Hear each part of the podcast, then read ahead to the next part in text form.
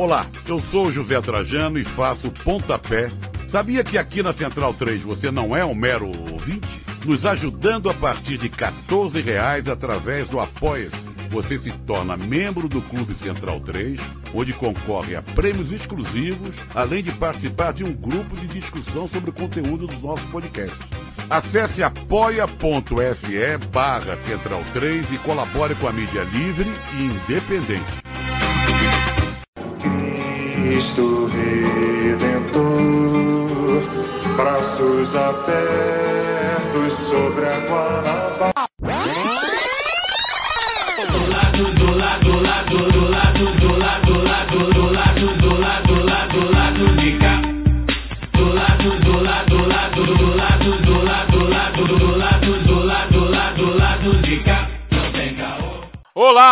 Ouvintes da Central 3. Hoje é quinta-feira, dia 20 de agosto de 2020. Meu nome é Alcísio Canete e sejam bem-vindos ao episódio 162 do lado B do Rio.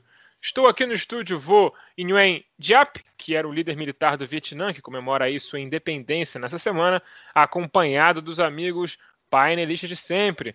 Olá, Caio Belandi. Bom momento aos amigos ouvintes, é, aos amigos panelistas. O Vietnã tá na moda, né? Minha, minha namorada agora só fala de Vietnã, quer tá lendo o livro da, da Revolução Vietnamita. Aí o Vietnã, que saiu, se saiu muito bem na, no combate à Covid, enfim, tá na moda o Vietnã. Vale a, É o vale a homenagem. apartamento num pedaço de Saigon. Ah, já diria. Isso aí, quem, isso é quem? Emílio Santiago canta, mas não sei quem. quem Famoso compôs. na voz de Emílio Santiago, não sei quem compôs. É, tem três recadinhos aqui rápidos, gente, é, é, ou não tão rápidos assim, né? Mas que é muito importante falar. Primeiro, é, deixar aí nossa admiração, principalmente, mas também a nossa solidariedade é, para o Fórum de Mulheres de Pernambuco, as mulheres que estiveram domingo lá na porta do hospital de Recife, onde a menina de 10 anos fazia um necessário aborto, afinal de contas é uma criança de 10 anos. É, as cenas que a gente viu domingo foram lamentáveis, acho que abateu muita gente. É, a gente vai a cada dia é, descendo no, no- no fundo do poço, né? O poço nunca tem fundo no Brasil. Mostrou ali é, como a religião, principalmente, mas não só, é, é, atua na, na, na política brasileira, ali com deputados, políticos, quadros, vereadores, né?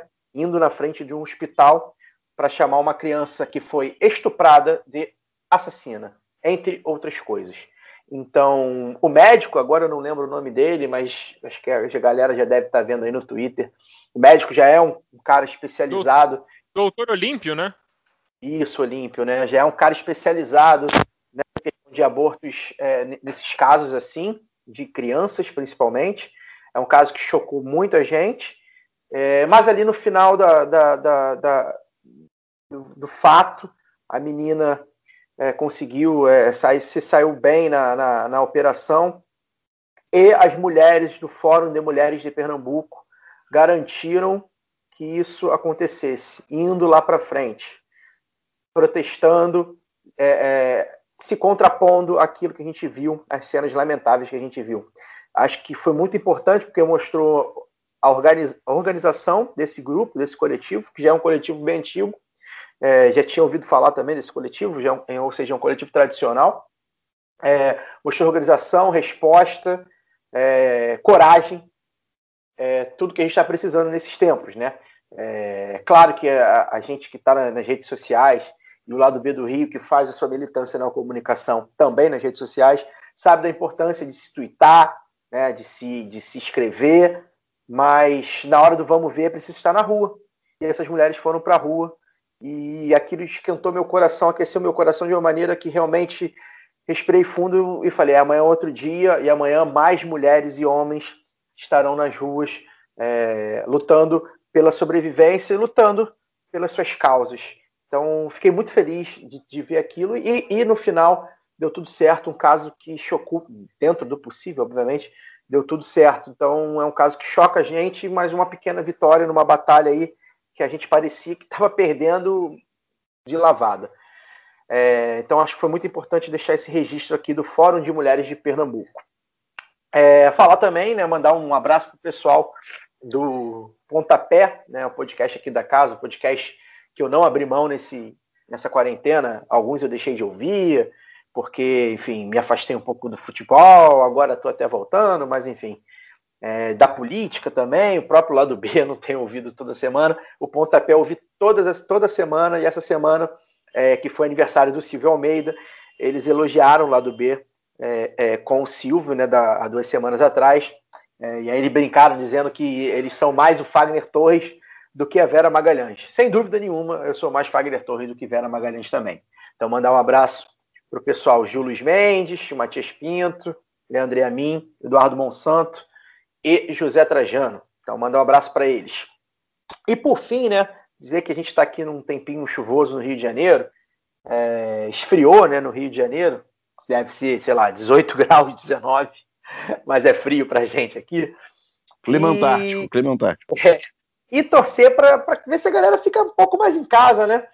Esse, com essa chuva aí. É, a pandemia ainda tá rolando, gente. Hoje a gente chega a 112 mil mortos pela Covid, números oficiais, né? Apurados pelo consórcio da grande imprensa. E o pessoal tá saindo de casa, assim, para funções que, digamos, não sejam muito prioritárias, né? É, jogar uma pelada, tomar cervejinha ali em bares e restaurantes, que você vê de cara que não estão se importando lá com esses tais protocolos, né? 30% de ocupação e sei lá o que de álcool na mesa e tal.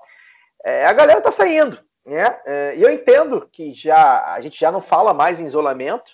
O governo, as três esferas já abriram praticamente tudo é, inclusive trabalho, ou seja, tem muita gente trabalhando, mas a pandemia ainda está aí e eu acho que a gente precisa ter consciência de que há lugares que a gente ainda precisa evitar, né? De grandes aglomerações, de contatos físicos.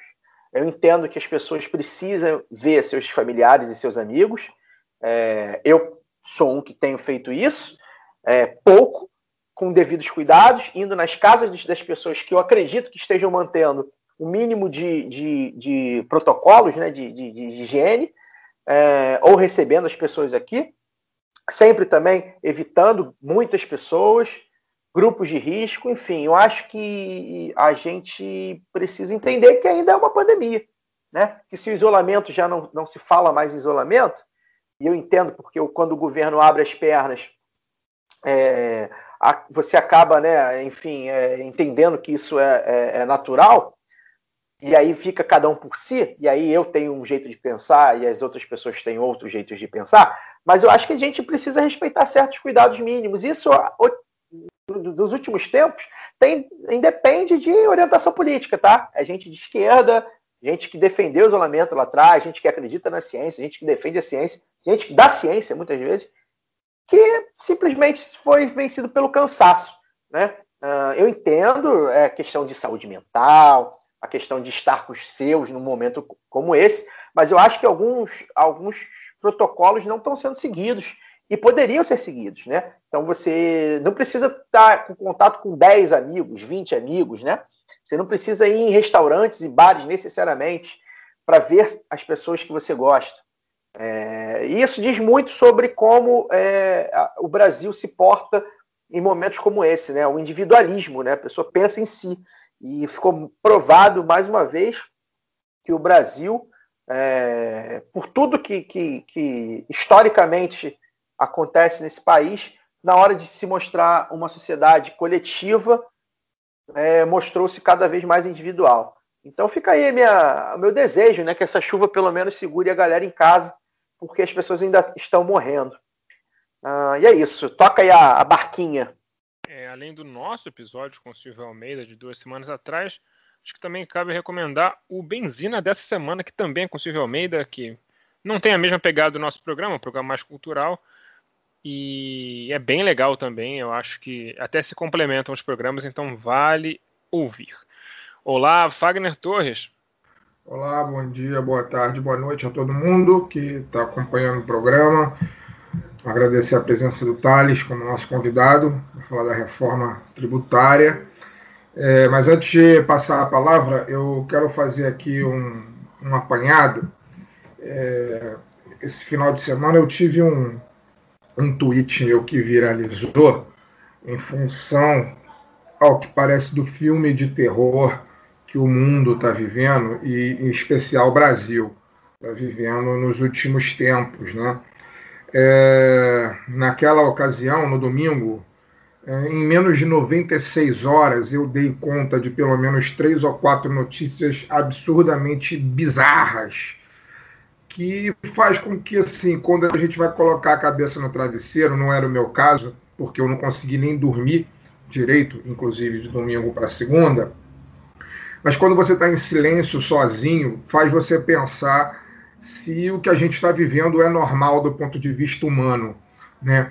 É, se nós chegamos a um, um nível de, de, degeneração tão grosseira da humanidade, é, que não dá mais para chamar de humanidade, ou se de fato a humanidade sempre foi assim mesmo e a gente é que agora está com os olhos mais abertos. É, é, óbvio que eu fiz, né, eu não consegui fazer um apanhado geral, ninguém conseguiria, né? Eu não sou um clipping humano, mas eu fiz aqui um levantamento da última semana, dos últimos oito dias, de notícias que saíram, foram veiculadas no Brasil. Algumas delas, inclusive, o Caio já citou na abertura dele, mas eu fiz questão de anotar as manchetes para que a gente repense se é normal o que a gente está vivendo no Brasil. Né? É, eu faço esse convite não só à pessoa que está acompanhando o lado B desde sempre, que é nosso ouvinte semanal, mas aqueles que também não são ouvintes, que estão chegando agora, é, ou os amigos desses nossos ouvintes, é, ouçam as manchetes que eu vou ler aqui rapidamente, né? E vejamos se vivemos numa sociedade normal, se é, é certo que esse tipo de coisa aconteça. Vamos lá. Após 60 horas de resistência, famílias do MST são despejadas com violência em Minas Gerais. E aí é ótimo eu começar a falar sobre isso, porque o nosso convidado é mineiro talvez ele possa até, ele queira até falar alguma coisa a respeito disso. Mas essas famílias são as famílias do assentamento Quilombo Campo Grande, um espaço da reforma agrária, um espaço que era referência em agroecologia, que foi simplesmente despejado pelo governador de Minas Gerais, Romeu Zema. Né? O, o, Zema não só despejou, como ele mentiu. Ele, quando viu a repercussão ficar negativa, ele foi ao Twitter negar que o despejo acontecesse e depois o despejo aconteceu. Né? Esse local existia uma escola que a polícia destruiu, a escola Eduardo Galeano. As famílias foram despejadas em plena pandemia.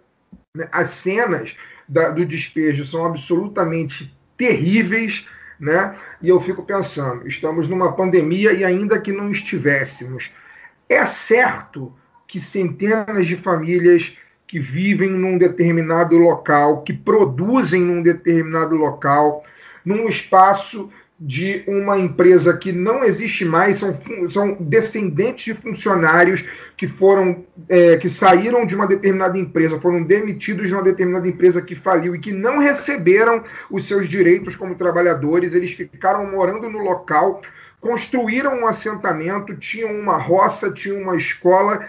É justo que essas pessoas sejam despejadas em função de uma massa falida, de uma empresa falida?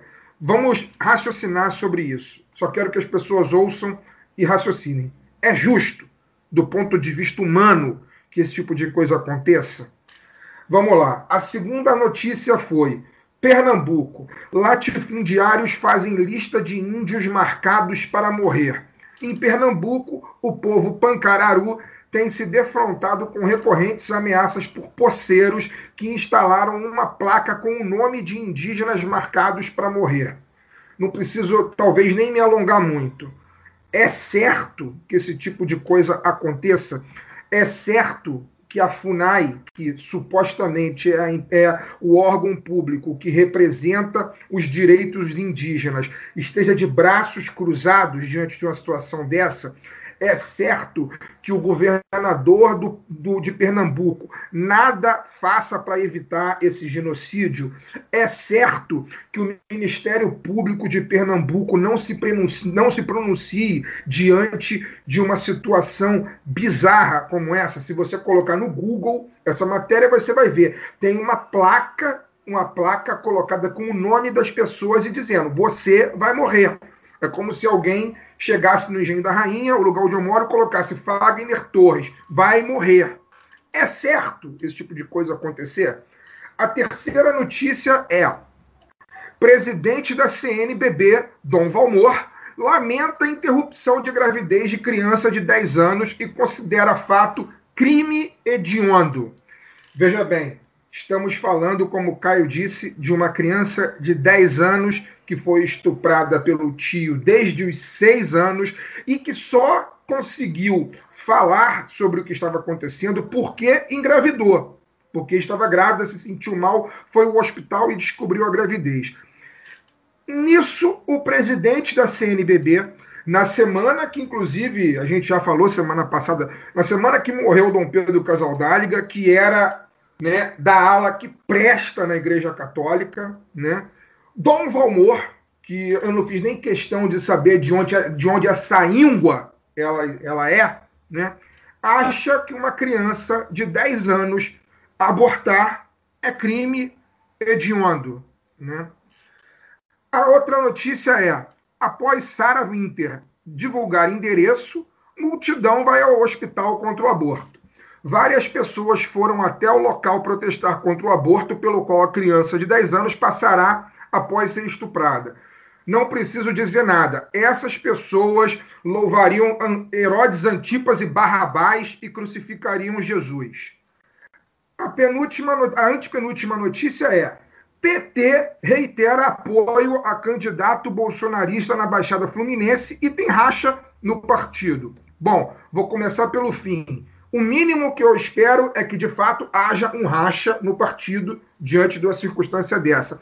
Respeito algumas pessoas que estão no PT, respeito à história do PT enquanto o maior partido de esquerda ou de centro-esquerda da América do Sul, respeito os movimentos sociais que são ligados ao PT, mas não dá para respeitar a direção petista no Rio de Janeiro. Né? Quem não respeita que... o PT são essas pessoas, né? Inclusive. Quem quem se, quem se alia ao bolsonarismo, né, e pensando eleitoralmente ou não, é, para mim, na minha concepção, bolsonarista. Né? Quem sabe o que representa o bolsonarismo? O bolsonarismo representa o que há, vou repetir mais uma vez, o que há de pior na, na escala humana, o que há de pior na política brasileira. E se o PT, se a direção regional né, do PT, no Rio de Janeiro, acha razoável que o prefeito Vaguinho, prefeito de, Bel, de Belfort Roxo, né, é, mereça o apoio né, do Partido dos Trabalhadores, é, eu lamento muito, eu acho que. Eu não sou filiado ao PT, mas eu lamento muito, eu acho uma mácula terrível na história do PT talvez a maior de todas elas, né? E olha que cá entre nós, né? Infelizmente o PT é, não falta mácula a história petista nos últimos anos, né? Mas essa eu acho que ultrapassa todos os limites da razoabilidade política. Né? Para mim, quem se apoia a bolsonarista, quem se apoia, quem apoia a bolsonarista, para mim é bolsonarista. Não tem desculpa, não tem questão eleitoral, não tem nada disso. Né? Eleições tem várias, biografia a gente só tem uma. Né? A penúltima notícia é: Bolsonaro levanta anão confundido com criança durante ato em Sergipe. Caio Pano, próxima. Não vi no mundo quem enfrentou melhor a pandemia do que o Brasil, diz Bolsonaro no que posso sugerir que esse sujeito ou é Geraldo Magela, já que temos um mineiro na mesa hoje, ou é Ray Charles, ou é Steve Wonder. Como o Caio falou, são 112 mil mortos, os números dizem por si só. Fagner, só fazer um, um parênteses aqui, o Dom Valmor é de Belo Horizonte também. Minas está em voga aí. É, enfim, é, quando é o que diz aquele ditado, né? Quando um nazista se senta à mesa, se as pessoas não se levantam, tem, sei lá, 10 nazistas. E acho que apoiar o bolsonarismo é, é igual, né? Quando você se chafurda na, na lama, você né, vira um dos parquinhos. Boa noite, Daniel Soares. Boa noite, todo mundo falou pra caramba e vamos ao tema do programa. É por isso que eu gosto do Daniel, porque ele é objetivo. Então, antes de a gente começar o programa, vamos para as propagandas. Agora os reclames do lado B estão no formato vinheta para facilitar a nossa vida enquanto gravamos à distância. Então vamos ao que importa. O 20 do lado B do Rio tem 10% de desconto nas compras do site Veste Esquerda. Basta usar o código promocional lado B e você vai ter acesso a 10% de desconto em todas as camisas do site. Acesse vesteesquerda.com.br e compre uma camisa bacana para você ficar em casa. O segundo recado muito importante é participe do financiamento coletivo do lado B do Rio no Padrim. A partir de R$ reais por mês, você colabora com a produção de mais conteúdo nas nossas plataformas. Acesse padrim.com.br barra lá do B do Rio e confira as faixas, metas e recompensas. Caso você prefira fazer pelo PicPay, não tem problema porque nós estamos lá também. Acesse o seu PicPay e procure por lá do B do Rio e todas essas mesmas faixas de assinatura que estão no Padrim também estão disponíveis por lá. Esse financiamento é muito importante para nós, uma vez que, diferente do YouTube, no mundo do podcast, ter ouvinte, ter download, ter assinaturas do, do feed não nos rende um centavo. E para ter jornalismo de qualidade, nós precisamos de sua ajuda. Agora vamos para o programa, que é isso que importa. Corta para o Císio! Bom, temos hoje o prazer de receber aqui no lado B o economista, porém limpinho, Thales Nogueira. Olá, Thales. Bom dia, boa tarde, boa noite para vocês. Muito obrigado pelo convite. Prazer imenso estar aqui nos, com os painelistas discutindo esse tema tão caro para a sociedade brasileira e também comentando outros temas. Bom, Thales, você é um estudioso da situação tributária do país e esse sistema tributário atual foi criado pelos militares em 1967. Como o nosso sistema se compara com o de outros países parecidos conosco, como Argentina e México, e por que o nosso é tão regressivo e focado na taxação do consumo e não da renda? É, esse é um problema, né? A nossa a disfuncionalidade do sistema tributário brasileiro, eu acredito ser um dos grandes consensos que, que une aí várias vertentes ideológicas e políticas no espectro. É, todavia, é, embora o diagnóstico de que o sistema é ruim, e você citou muito bem de que essa construção política, é, de economia política foi aí, é, é, é, gestada na ditadura militar, especialmente ali no início no governo Castelo Branco, e a Constituição depois amarrou diversas questões e tornou outras muito complexas também, mas eu acho que, que há um amplo consenso de fato de que esse sistema é disfuncional. Né? O, que, o que há menos consenso, que gera menos consenso, e aí talvez seja o nosso foco aqui, que nós podemos é, destrinchar e abordar de forma mais específica, é de fato a questão da, da, da, da os progressistas defendem um foco maior na resolução de questões relacionadas à distribuição de renda, é, e uma ala mais liberal, embora é, também defendam alguns arranjos que mudem essa disfuncionalidade na, na questão distributiva, defendem mais é, um viés de simplificar a tributação brasileira. Isso tem a ver, na linguagem do economês, com a, a, produtividade, a eficiência econômica, a forma como as empresas se organizam, como elas pagam impostos. É, então, esses são os dois principais vetores, e claro que eles, que eles se, se discriminam em várias vertentes, em vários outros assuntos relacionados à tributação. É, como nós chegamos aqui é, é, é, de fato um consenso que eu acho que está muito baseado, e, e, eu creio que todos nós vamos concordar com isso, num, numa, numa matriz ideológica que, que ganhou muita força, especialmente na década de 80, com Reagan e Margaret Thatcher, é, com a pauta, eu diria, quase que libertariana, de um liberalismo primitivo, que é essa ideia que, que, que, ganha cada vez mais corpo aí na nossa, nos, no que nós chamamos aí de, de dos ANCAPs das redes sociais e novistas e afins, que essa visão estreita, tacanha e, e, e medíocre sobre o papel do Estado, é, é, quer dizer, é, é um, é um dogma de que reduzir ao mínimo o Estado é a premissa de desenvolvimento, de crescimento, de melhorias da sociedade, do seu bem-estar. É, e para isso existe um, um, dogma que é o de que a carga tributária, aquilo que o, que o governo arrecada da sociedade, deve ser a menor possível.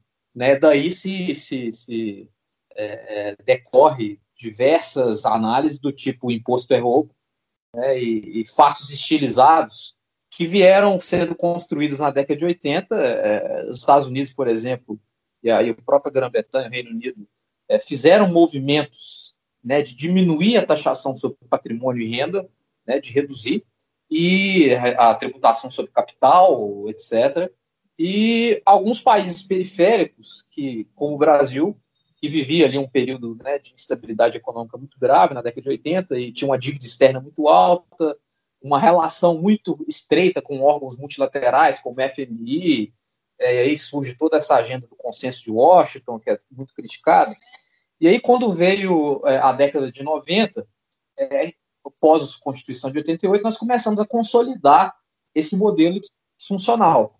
Né? A Constituição, ela, o Pacto Federativo gerou aí uma série de, de tributos distintos, de competências distintas de tributação sobre o consumo. E eu acho que um fato emblemático nesse processo é talvez o, o, a Lei 95 é, do governo FHC, que até então, é, embora o nosso imposto de renda também seja um problema que vem desde a década de 60, com alíquotas que vem muito, são muito baixas as alíquotas efetivas, especialmente para as pessoas, para as famílias, pessoas, os contribuintes de alta renda, é um fato emblemático de 95 que consolidou essa disfuncionalidade entre tributação de patrimônio, renda versus consumo, foi a isenção de lucros e dividendos para pessoa física, né?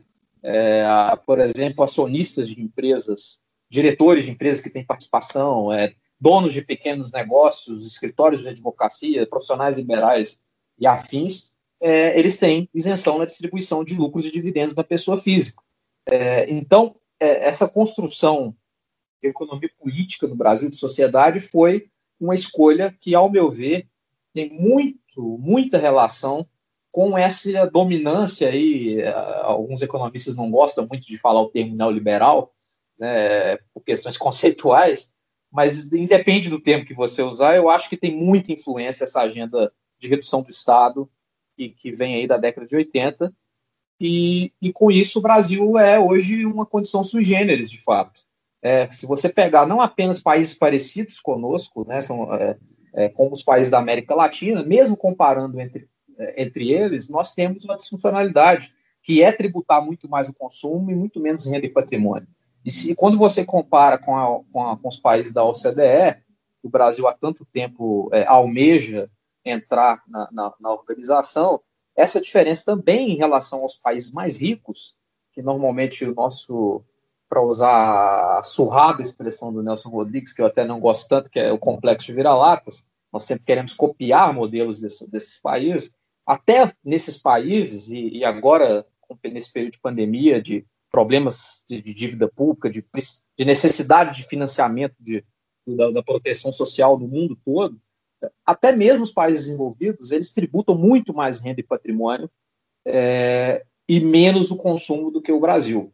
É, então, assim, é, hoje o Brasil ele não atende nenhuma, nenhuma das premissas de um bom sistema tributário, que são, é, de forma muito simplificada e muito resumida, a simplicidade para os contribuintes, né, a neutralidade, que é, é, é, de alguma maneira, um modo que você distorce o mínimo possível a forma como a economia se organiza, é, a transparência, né, o nosso sistema tributário não é transparente, é, quer dizer, o cidadão ele tem uma dificuldade muito grande em saber quanto ele paga de imposto em cada bem e serviço que ele consome, né, é, a, a, a, equidade que a gente chama de horizontal, ou seja, tratamento equivalente de situações equivalentes.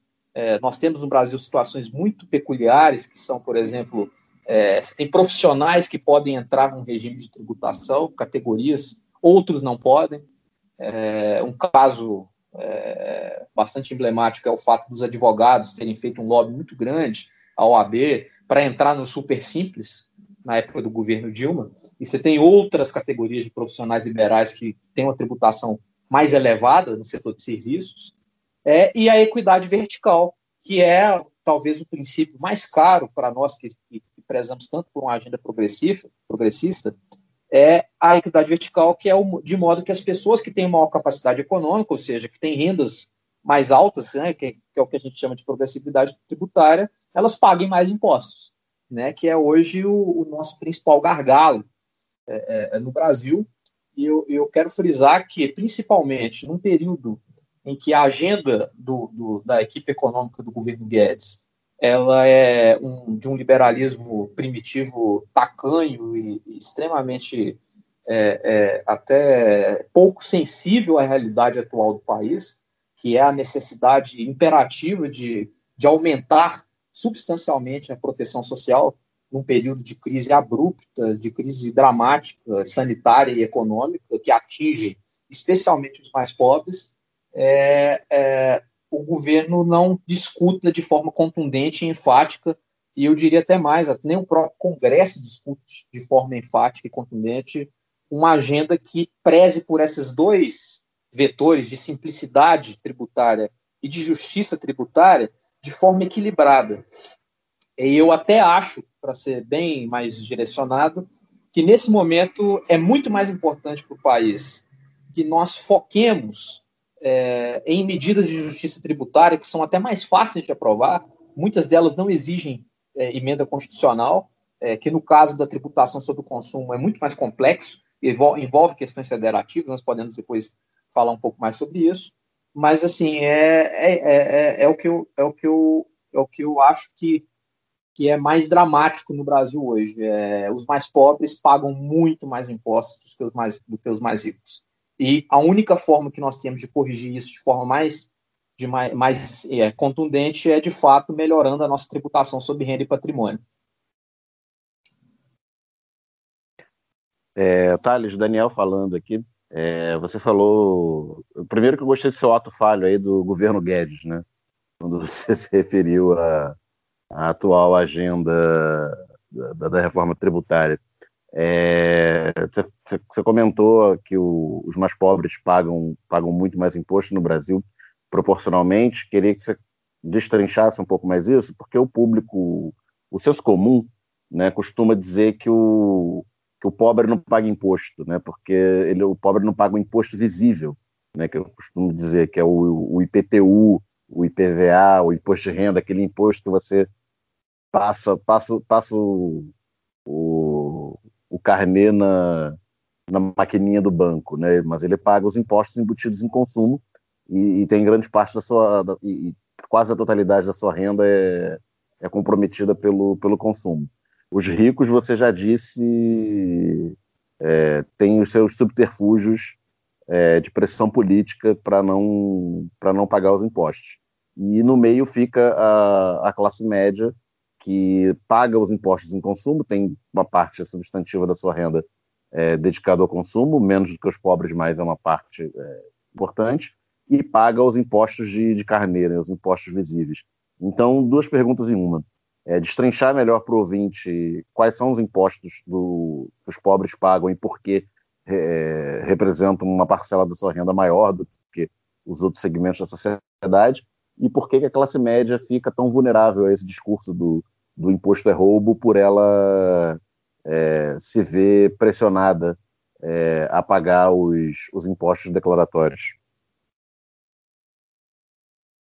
É, nós temos um conjunto de impostos sobre consumo, eu acho que isso realmente, por isso eu disse que existe um consenso de que a nossa tributação sobre consumo, além de ser perversa para os mais pobres, ela também é muito complexa para o sistema empresarial, mas focando na questão das famílias, e, e, entrando na sua pergunta, os nossos, os nossos tributos sobre consumo, e aí ICMS, né, que é o imposto sobre circulação de, de mercadorias e serviços, é, o, o, o, ISS, que é o imposto de, de competência municipal, né, que é sobre, sobre serviços, é o principal, a principal fonte de arrecadação, aliás, dos municípios brasileiros, é, o IPI, que é o imposto sobre produtos industrializados, é, e, e, as contribuições, como PIS, COFINS, é, e dentre outros tributos que se embutem em operações, mas esses são, são aí os principais, que inclusive são o tema aí da, da, da, das pautas de reforma tributária, que entram aí nessas questões de unificar ou não esses impostos, etc.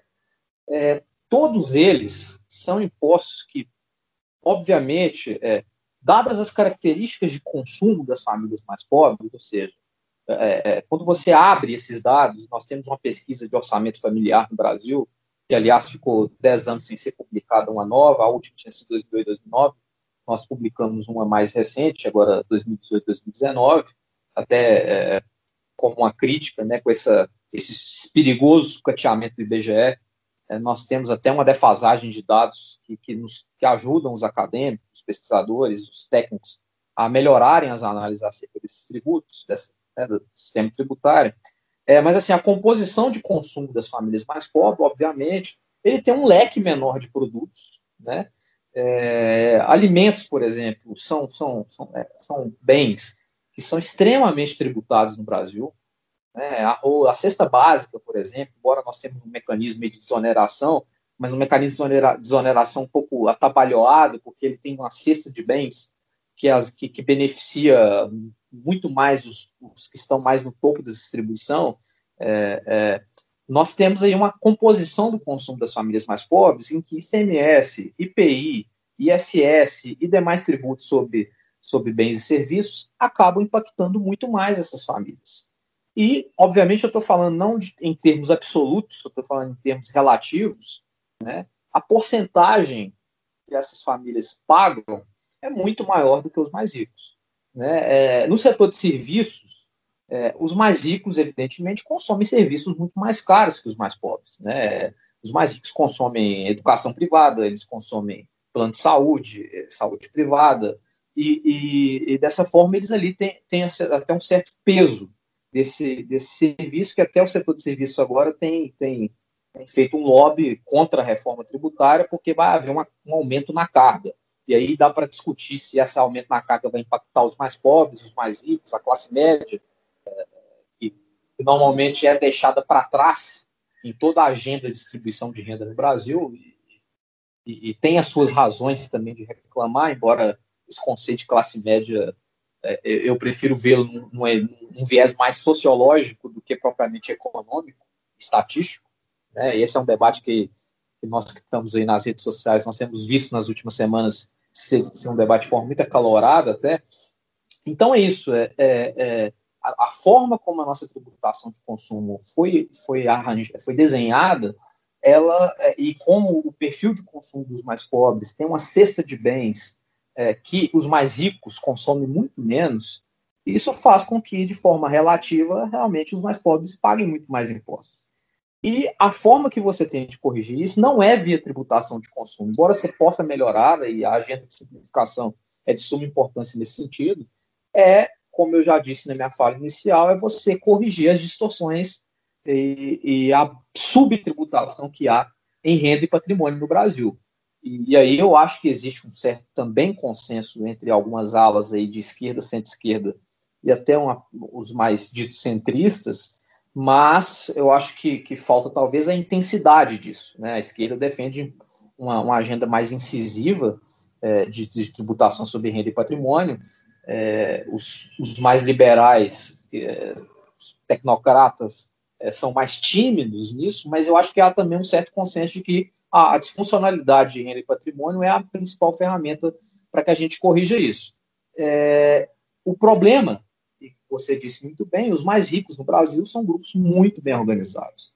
Né? Eles, eles, eles têm as formas de lobby, de captura de renda do Estado, que, que, que as formas como eles se organizam, como sociedade civil, como, como organizações empresariais, e criou-se esse estigma, esse estigma de que a nossa carga tributária é muito elevada, né, tá em torno de 35% do PIB, é, é, decorrente dessa, dessa, dessa ideia inicial. É, o Estado brasileiro ele é muito inchado, né, e aí acaba também tendo debate do gasto, né, o gasto público no Brasil é muito elevado, essa é uma outra discussão, é, e com isso a classe média brasileira, como ela tem essa, essa sede pela, por ser de elite, né? Ela se, ela, é toda essa crítica, né, de que ela se sente uma, uma, uma, uma elite brasileira, mesmo estando no meio da distribuição de renda, é, ela compra esse discurso, né, de que a carga tributária é muito alta, mas é, a, o que falta talvez no debate para qualificá-lo e chegar nas massas de maneira correta é dizer que o problema não é de fato a carga, o tamanho da carga tributária. Nós temos é, é guardadas as devidas proporções, as peculiaridades de países, mas você pega, por exemplo, os países escandinavos, a Dinamarca, por exemplo, tem uma carga tributária de mais de 50% do PIB. É, e tem uma rede de proteção social muito ampla. Né? Então acaba que esse debate sobre o peso que os tributos têm sobre mais ricos e mais pobres, ele está assim condicionado por uma questão política ideológica, é, e está entranhado no nosso sistema político, é, que é extremamente capturado, né? A nossa democracia representativa, o Congresso, as organizações são capturadas por grupos de interesse. É, então, assim, nós temos uh, uma dificuldade muito grande de reformar o sistema tributário por isso, e não por acaso o Brasil, numa amostra aí de 50 países, é o país que menos fez, que menos fez mudanças tributárias ao longo dos últimos 40 anos. É, então, por isso que a gente está, é, é, não sei, vocês devem perceber isso, nós estamos aí há 20, 25 anos debatendo esse tema e nós nunca saímos muito do lugar, né? E principalmente relacionado à renda, e aí há, uma crítica de pessoas mais à esquerda ao PT, de ter ficado aí é, 12 anos no poder, tirando aí os dois últimos da Dilma que foram, já, já nasceram, já foram natimortos, de não ter aprofundado isso, embora a gente saiba que enfrentar esses entraves políticos de interesse, essa captura que há das elites nas agendas desse tipo no Brasil, seja muito difícil. Né? Mas talvez tenha faltado o PT um voluntarismo maior, é, um presidente que teve uma popularidade tão elevada como Lula, ter comprado essa briga de forma mais enfática. É, e aí é, é, ter partido, né, direcionado o nosso sistema tributário para essas mudanças, sobretudo na tributação da renda, que, como eu disse, da renda de patrimônio, que, como eu disse, são mudanças mais fáceis de serem feitas do ponto de vista é, político, que eu digo, não o, o, político, obviamente, que eu falei que as dificuldades são grandes, as pressões são grandes, mas do ponto de vista mesmo de. de, de, de você não precisa de uma PEC para votar esse tipo de coisa, tem coisas que você pode fazer com lei complementar, é, com LC, você pode fazer com lei ordinária, algumas mudanças na majoração do imposto de renda, não exige emenda constitucional, que, né, que você precisa de, de, de arranjos políticos no Congresso mais mais, mais robustos, mais complicados. É, então é isso. A, é, eu, eu volto a frisar que há uma ideologia muito forte impregnada no Brasil e com, a, com o avanço da extrema-direita, é, esse primitivismo do meu ato falho do governo Guedes, é, essa agenda de mercado dogmática é, de que é, tributar mais não importa qual tributo nós estamos qual tipo de tributo nós estamos falando, significa é, prejudicar a economia brasileira, significa asfixiar a classe média, significa prejudicar o investimento, significa é, aumentar a evasão fiscal, é, significa espantar o, o, o investidor, o, o, empresário do país.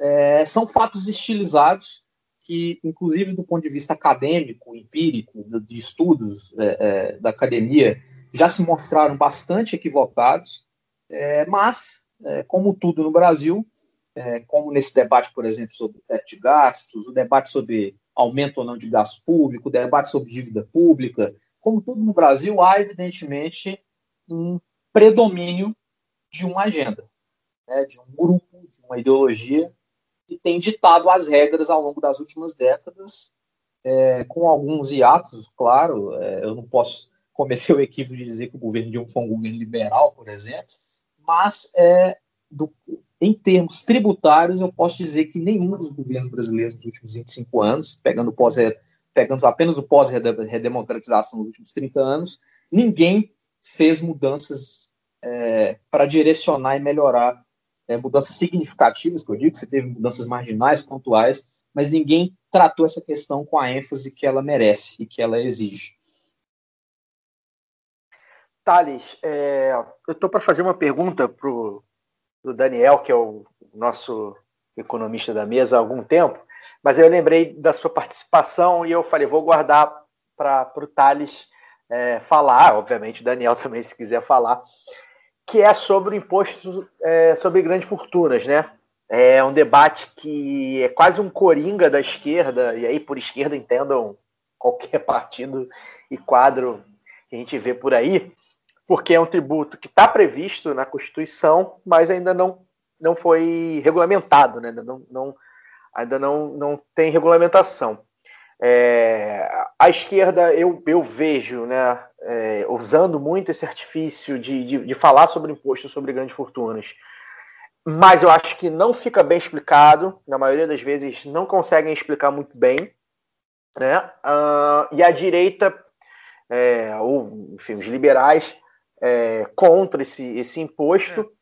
Tanto Acabam- é, né, cara? Tanto mal explicado é que quando teve até uma, uma anedota que o Silvio Almeida contou aqui, que uma senhorinha bem humilde, assim, pegando ônibus, foi, foi, tá- foi entrevistado, alguma coisa assim que ele estava comentando, que falou assim, ah, mas tadinho das pessoas, né? Fica cobrando imposto de grande fortuna, as pessoas vão ficar sem dinheiro. É, eu Então- acho que, acho que as pessoas têm, têm é, é, até a questão do mérito, né? Da meritocracia. Ah, se, se é rico é porque mereceu. Enfim, e aí eu acho que a esquerda não explica muito bem isso. E a direita já rechaça quase sempre com o mesmo argumento sobre fuga, né? Os grandes empresários, as grandes fortunas vão embora do país. Queria que você falasse sobre é, qual o seu ponto de vista sobre o imposto sobre grandes fortunas, se realmente é, ele ajudaria, ele, ele é necessário ou não, ele, ele talvez não seja tão necessário assim. Queria que você falasse um pouco sobre, sobre o imposto, IGF, né, que o pessoal chama. É, então, é, o IGF virou também um- uma forma dos, dos mais liberais baterem na esquerda, né? Porque também houve um tempo que, que o discurso nosso progressista, e quem está mais à esquerda, mais à centro-esquerda, ele é- independe disso, é, ficou também uma- um certo estigma de que a esquerda defendia ah, o imposto sobre grandes fortunas como uma panaceia que fosse resolver todos os problemas fiscais brasileiros e ele fosse gerar uma receita que resolveria tanto o lado distributivo como, como o nosso problema de restrição financeira, fiscal, é, orçamentária do Estado brasileiro. É, é, é um, de fato um tributo que está previsto, na, na- um imposto que está previsto na, na Constituição. É, é curioso até lembrar que, eu não sei se vocês acompanharam isso recentemente, ainda mais nesse debate agora, o mundo desenvolvido tem discutido muito imposto sobre riqueza, né? os variados nomes que o GF tem, e saiu uma, de um, um manifesto de uma organização chamada Milionários pela Humanidade, que divulgaram uma carta pública é, assinada por 83 donos de grandes fortunas, e o pedido principal E deles é basicamente todos eles, né, cara? é, exato. E o pedido curioso do- do- dessa carta deles é me tributem. É, a maioria dos signatários são dos Estados Unidos, milionários, bilionários e milionários alemães, britânicos, canadenses, ou seja, só, só milionários e bilionários no mundo desenvolvido. Né? Então, assim, esse, esse, esse, só fazendo uma contextualização, esse debate está muito, muito avançado nos países desenvolvidos. Né? É, nós acompanhamos o debate nas prévias democratas é, e uma das principais pautas, curiosamente, foi a Elizabeth Warren e do, do Sanders também, foi a tentativa de propor um imposto sobre riqueza nos Estados Unidos, é, e, e, também com a peculiaridade de vários bilionários é, é, falarem que pagam muito pouco imposto, né? até o Bill Gates falou isso. É, inclusive tem um, um, vídeo emblemático do Trump de 1998 em que ele defendia um imposto sobre grandes fortunas. É, então, assim, esse debate está amadurecendo. Nós temos pesquisadores americanos como Gabriel Zuckerman e Manuel, Manuel que é um livro até que eu deixo como recomendação, que se chama O Triunfo da Injustiça. É, são pesquisadores que vieram nessa esteira aí do, do, Thomas Piketty, que se tornou um economista popstar por ter trazido esse tema da, da, da desigualdade, da baixa tributação do, dos, dos muito ricos, dos bilionários, como um dos grandes problemas civilizatórios contemporâneos. É, então, esse tema está bem maduro lá fora. O grande problema que nós temos aqui no Brasil é que o nosso sistema tributário de renda e patrimônio ele tem tantas formas de nós melhorarmos ele e, e que talvez esses mecanismos sejam mais eficientes do que implementar um imposto sobre estoque de riqueza. É, um que nós temos um problema no Brasil que é estimar de fato o patrimônio dos muito ricos. É, o Brasil você tem diversas maneiras. De, eu não estou falando só desse efeito de evasão fiscal, isso acontece no mundo todo e, e já adiantando, ele não é desculpa é, para é, já é, ignorar e, e, e, um imposto sobre grandes fortunas. Eu acho que o grande problema brasileiro é esse, assim, medir riqueza no Brasil não é fácil, aliás, em qualquer país do mundo. Né? Os muito ricos eles têm diversas maneiras de esconder patrimônio, é, até você fazer uma análise via imposto de renda do patrimônio do, dos muito ricos é complicado. Né? Você tem propriedades que são declaradas com valor muito abaixo do que de fato são.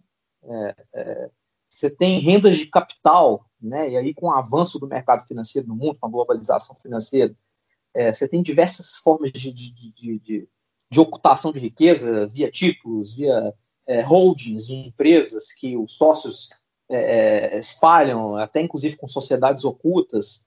E, é, e, um outro grande problema que o Brasil também tem é que o, o Brasil hoje padece do mesmo problema que os Estados Unidos. Tem um estudo recente do Gabriel Zuckman e do, e do, do Emmanuel Sais, esses dois economistas que eu citei, que são da, da, da Universidade de Berkeley, é, que, até, que até foram assessores da, da, da, da Warren na pré-campanha dela, democrata, eles estudaram que 40% dos lucros das multinacionais no mundo vão para paraísos fiscais.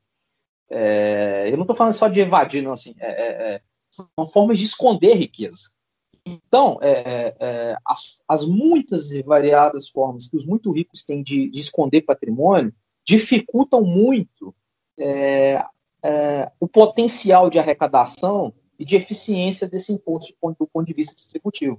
É, então, assim, as estimativas que existem é, de, de, de, potencial arrecadatório de um, de um possível IGF são, são, são bastante até superestimadas, porque nós não conseguimos, de fato, medir é, patrimônio de maneira bem apurada no Brasil. É, até o trabalho, o trabalho célebre que ganhou o prêmio Ampox, melhor tese de doutorado, virou um livro que ganhou o prêmio Jabuti, de dois brilhantes sociólogos, é, que é o Marcelo Medeiros, que foi o orientador, é, grande pesquisador da, Uni, da UNB, que hoje está em Princeton, é, e o Pedro, o Pedro Souza, que é um pesquisador do IPEA também, foi orientando dele, é uma tese de doutorado que faz uma análise da concentração de riqueza no Brasil desde o início do século XX, passando pela, pela ditadura, é, e, e, pegando dados de imposto de renda, que foi até uma contribuição importante que o Piketty deu né, depois daquele emblemático livro lá, O Capital no Século XXI,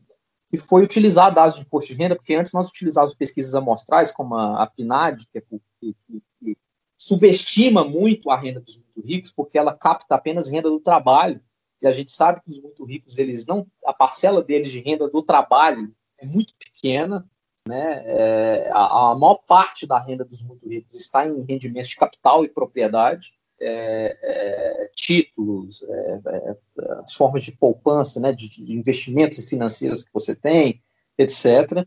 É, e o trabalho dele foi muito importante nesse sentido por mostrar uma trajetória temporal no Brasil, e curiosamente até o período em que o Brasil mais concentrou renda foi a ditadura militar, é, mostrando a concentração de renda no, né, no 1% mais rico, no 0,1% mais rico, no 0,01% mais rico, e à medida que a gente afunila esse, esse 0.001, nós vamos é, é, é, tendo ainda menos famílias que são donas da maior parte da renda nacional, que detêm a maior parte da renda nacional. É, então, assim, em suma, eu, eu, eu não sou contra a gente discutir um imposto sobre riqueza, sobre grandes fortunas, mas eu acho que, que, sinceramente, a pesquisa hoje no Brasil mostra isso, e estou falando de pesquisa não apenas de, de, de liberais, mas assim, principalmente de, de economistas, sociólogos, progressistas, é de que o nosso principal dever de casa hoje, para melhorar não apenas as receitas, o potencial de receitas dessa, desses tributos sobre renda e patrimônio, e melhorar especialmente a questão da distributiva, ou seja, a, a forma como o sistema tributário sobre renda, patrimônio, ele pode alocar melhor recursos na economia, diminuir essa fatia que os muitos ricos detêm da renda nacional, é, que é muito desproporcional em relação, por exemplo, aos 10% mais pobres da sociedade brasileira, e corrigir a principal distorção, que é a alíquota efetiva que eles pagam de impostos, é muito baixa no Brasil. Né?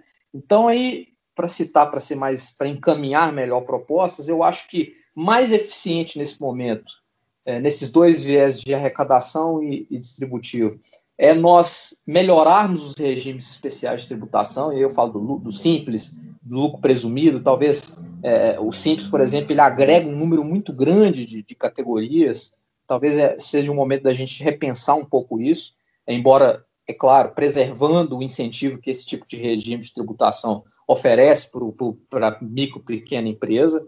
É, aí nós temos as categorias do lucro presumido, é, etc. Aumentar a alíquota máxima do IR, né, quer dizer, hoje nós temos aí uma alíquota máxima de 27,5%, que, que limita muito o que o muito rico pode pagar, né? É, aumentar também a alíquota do imposto sobre herança, que hoje no Brasil é muito baixa, Aliás, esse é um problema brasileiro que é fácil de resolver, o ITCMD, que é o nosso imposto sobre transferência né, de, de, de, de patrimônio é, de herança, que é ele é um tributo de competência estadual, mas ele tem um limite de alíquota de 8%, né, que é uma lei de 1991, que até hoje nós não mexemos nela. É, ou seja, os estados podem majorar esse imposto com apenas até o limite de 8%, ou seja, nós não aproveitamos esse potencial. Nos Estados Unidos, por exemplo, você chega a ter 20, 25% de alíquota. Você vai nos países mais envolvidos da Europa, você, tem países que tem uma alíquota de 40% de soberanças. É, tributar lucros e dividendos na fonte, na, na, que já virou aí, né? Eu acho que é uma agenda comum na esquerda falar isso, e até os liberais criticam muito também, porque aí virou uma outra dessas, dessas, dessas falas mais, mais retóricas, é, mas também é de suma importância que nós corrijamos essa distorção de os lucros distribuídos da PJ para pessoa física serem isentos. É, isso tem muita relação, inclusive, com os regimes especiais de tributação, ou seja, é, eu tenho um escritório de advogados com 100 advogados, todos eles pejotizados, é, eu, declaro, eu, pre, eu, declaro um lucro presumido, eu tenho facilidades, inclusive em outros tributos. Como... não, porque no, no escritório de advocacia todo mundo é sócio. Todo é, exato, é sócio. exato, exatamente. Então, você é sócio com 0,0001% de uma cota, alguma coisa assim. Isso. E quando você recebe o seu lucro, a sua participação na sua sociedade, o rendimento sócio, ou titular de microempresa, quando você distribui, você tem isenção. Né? É, é claro que existe aí uma, uma margem grande de profissionais que realmente se enquadram nessas categorias de regime especiais, escritórios pequenos, advogados que têm né, um faturamento muito menor, mas quem usufrui muito disso são grandes escritórios e, grandes consultorias de outros tipos de profissionais liberais, e, e, mais do que isso, sócios de grandes empresas brasileiras, de multinacionais, é, é grandes empresas nacionais, quando eles vão distribuir esse lucro para pessoa física, eles também são, são, são isentos. Só para que vocês tenham uma noção, é, hoje o advogado, o advogado que recebe como rendimento de sócio, 76% da renda que ele recebe da pessoa física é isenta de imposto de renda. É, o que faz com que a alíquota efetiva que ele paga seja muito menor do que de fato é a alíquota máxima do imposto de renda. Então, assim, é, é, corrigir essas distorções, e aí nós temos também as deduções do IR, existe todo o debate sobre as deduções de plano de saúde e educação, se elas afetam mais os muito ricos ou a classe média, eu acho que tem uma parcela grande que afeta, sim, que beneficia muitos muito ricos, e é, num outro viés, melhorar o desenho e a progressividade de três tributos é, sobre patrimônio, que é o, o, o, imposto territorial rural, o imposto territorial urbano, IPTU, e o IPVA. Né? E aí entra aquela discussão mais pontual, ah, as grandes embarcações, os iates, é, o Neymar não paga o, o iate dele, ele não paga um centavo de imposto, né? é totalmente isento, você não tem um, você não tem um IPVA sobre esse tipo de, de bem que é um bem acessível apenas às elites, né, aos top muito ricos do Brasil. Então, assim, nós temos um conjunto de melhorias para serem feitas no que já existe, que talvez o IGF seja até, é, eu não vou dizer desnecessário, porque sou até, eu sou contra o imposto, mas não sou, mas assim, melhor, só de melhorar isso que eu falei aqui, mais algumas coisas pontuais, nós já vamos ter aí, é, há estimativas de, de, economistas do IPE, como o, o Rodrigo Orai e o Sérgio Gobetti, que, por exemplo, a simples volta do tributo sobre lucros e dividendos na pessoa física, aí com a, com a alíquota idêntica do, a do imposto de renda hoje, de 7,5 a, a 27,5, geraria aí algo em torno de 50 bilhões a mais de, de arrecadação e ainda reduziria a desigualdade. Né? Teria um efeito grande sobre desigualdade, sobre a, sobre a, né, a distribuição de renda. Então, assim, é, eu acho que é um debate válido, é um debate importante nesse momento de pandemia, especialmente porque nós estamos falando, como eu já disse, financiamento do gasto público, financiamento da, da proteção social, um debate que ganhou corpo aí nesse período de, de pandemia, que foi o debate da renda básica universal ou parcial, é, de onde tirar dinheiro para financiar isso, eu, acho, eu não vejo outra forma que não seja, de fato, melhorar a forma como nós arrecadamos, arrecadamos os tributos, e aí redistribuir a carga tributária, é, direcionando ela para renda e patrimônio, é, e eventualmente discutindo também o IGF lá na frente, nós vamos já dar um salto imenso civilizatório no Brasil e, concomitante a isso, ainda ajudar a financiar gastos que melhorem a, a proteção social, principalmente dos mais pobres, ou seja, transferir renda dos mais ricos para os mais pobres. É, o Thales, ele, ele meio que no final dessa segunda dessa, dessa resposta, ele já respondeu o que eu ia perguntar, eu acho, mas mesmo assim vou, vou entrar nessa. Tem uma questão que o, ele, o Thales respondeu muito brilhantemente a questão econômica, né? E tem a questão que eu talvez chamaria de, de sociológica no Brasil, para que milionário não queira ser tributado, né? Porque milionário no Brasil é herdeiro de senhor de engenho, né? E senhor de engenho não vê trabalhador como ser humano, vê como coisa. Né? Então, para quê, né? É... Vou perder dinheiro para poder bancar é, uma justiça social que, enfim, eles acham que para eles não faz a menor diferença. Mas o que eu queria falar, Thales, você colocou aí a questão da renda básica, né? E eu só queria ver contigo se você acha que de fato a, a, são coisas que estão atreladas, né? A renda básica e a taxação das grandes fortunas, é, porque ganhou, como você mesmo disse, um corpo importante de discussão agora nesse período de pandemia, a questão da renda básica. A gente tem aí o auxílio emergencial, que não é uma renda básica, mas é, é, é, acaba funcionando como um, um programa de transferência de renda, que inclusive tem alguns estudos aí já que vêm sendo feitos de lá para cá que dizem que é um é um dinheiro que fez com que reduzisse as desigualdades, pessoas que ganhavam muito menos agora estão mais satisfeitas com, pelo fato de estarem recebendo 600 reais, ressaltando que são 600 reais porque o Congresso bancou, o governo queria que fosse 200, né? Mas isso acabou tendo um, um efeito positivo, aparentemente, na própria popularidade do presidente da República. Então eu queria que você falasse sobre a renda básica de uma maneira geral. A única forma dela acontecer, ela seria mesmo bem atrelada com a questão da taxação de grande fortuna. Como é que você vê esse debate? É, eu acho que esse debate ganhou corpo na crise por motivos lógicos, né, humanitários. É, é só para que vocês tenham uma ideia, nesse período de 2012 a 2019, até estou falando da crise anterior que nós vivemos econômica, nem entrando nessa atual, que é muito mais dramática, mais complexa e até ela é de nível global, não apenas nacional. É, os muito ricos, eles não perderam renda. Né? Enquanto os 10% mais pobres perderam cerca de 18% dos seus rendimentos médios per capita, os muito ricos eles não tiveram queda na renda. Por que isso? Por, pelo que eu já, por, pelo que eu falei anteriormente, eles têm diversas maneiras de proteger a sua, o seu patrimônio.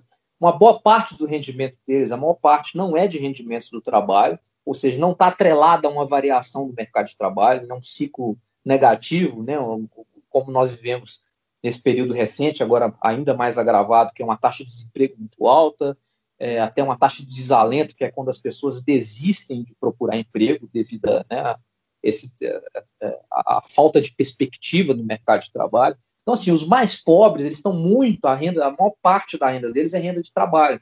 E os muito ricos, a maior parte da renda dele é patrimônio e capital.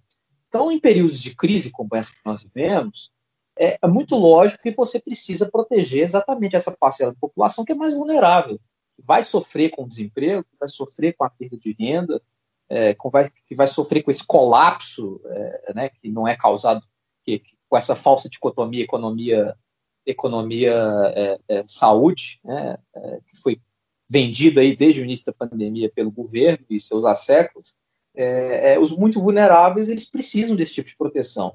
É, nós já tivemos um grande avanço no Brasil com a Constituição de 88, que eu acho que consolidou diversas agendas sociais importantes, e, e, e, nós também temos que frisar isso, e eu volto a dizer, por isso que eu acho que é uma agenda dogmática ideológica perigosa, que é de achar que esses gastos sociais são, são extremamente elevados, é, e por isso que a carga tributária é muito alta, e, e, nós temos que parar com isso, isso é um certo clientelismo, é, é, e até alguns associam esse clientelismo a, essas popularidades né, de, de, políticos, como o Lula usufruiu de uma popularidade muito grande, especialmente porque avançou muito na agenda social, é, e agora o Bolsonaro também está tá tendo seus dividendos aí, principalmente na região Nordeste, que historicamente é, é, foi adepta do lulismo, do lulupetismo, exatamente por conta dessa intensificação da agenda social.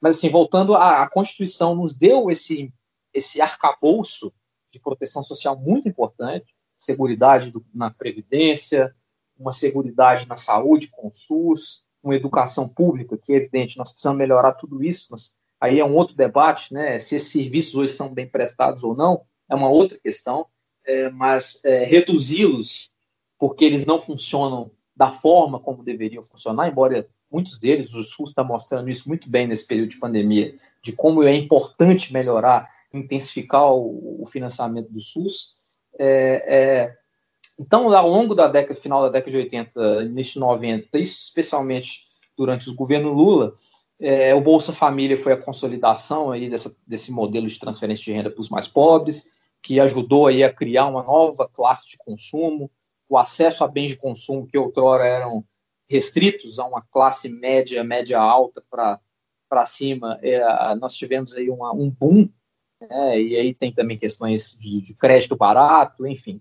É, isso foi muito importante no Brasil, nos protegeu, por exemplo, da crise de 2008, foi importantíssimo naquele momento. Né? O Brasil, embora, para usar o termo que o Lula usou na época, tenha vivido uma marolinha, é, ajudou muito. Então, é, essa trajetória aí, o Bolsa Família se consolidou.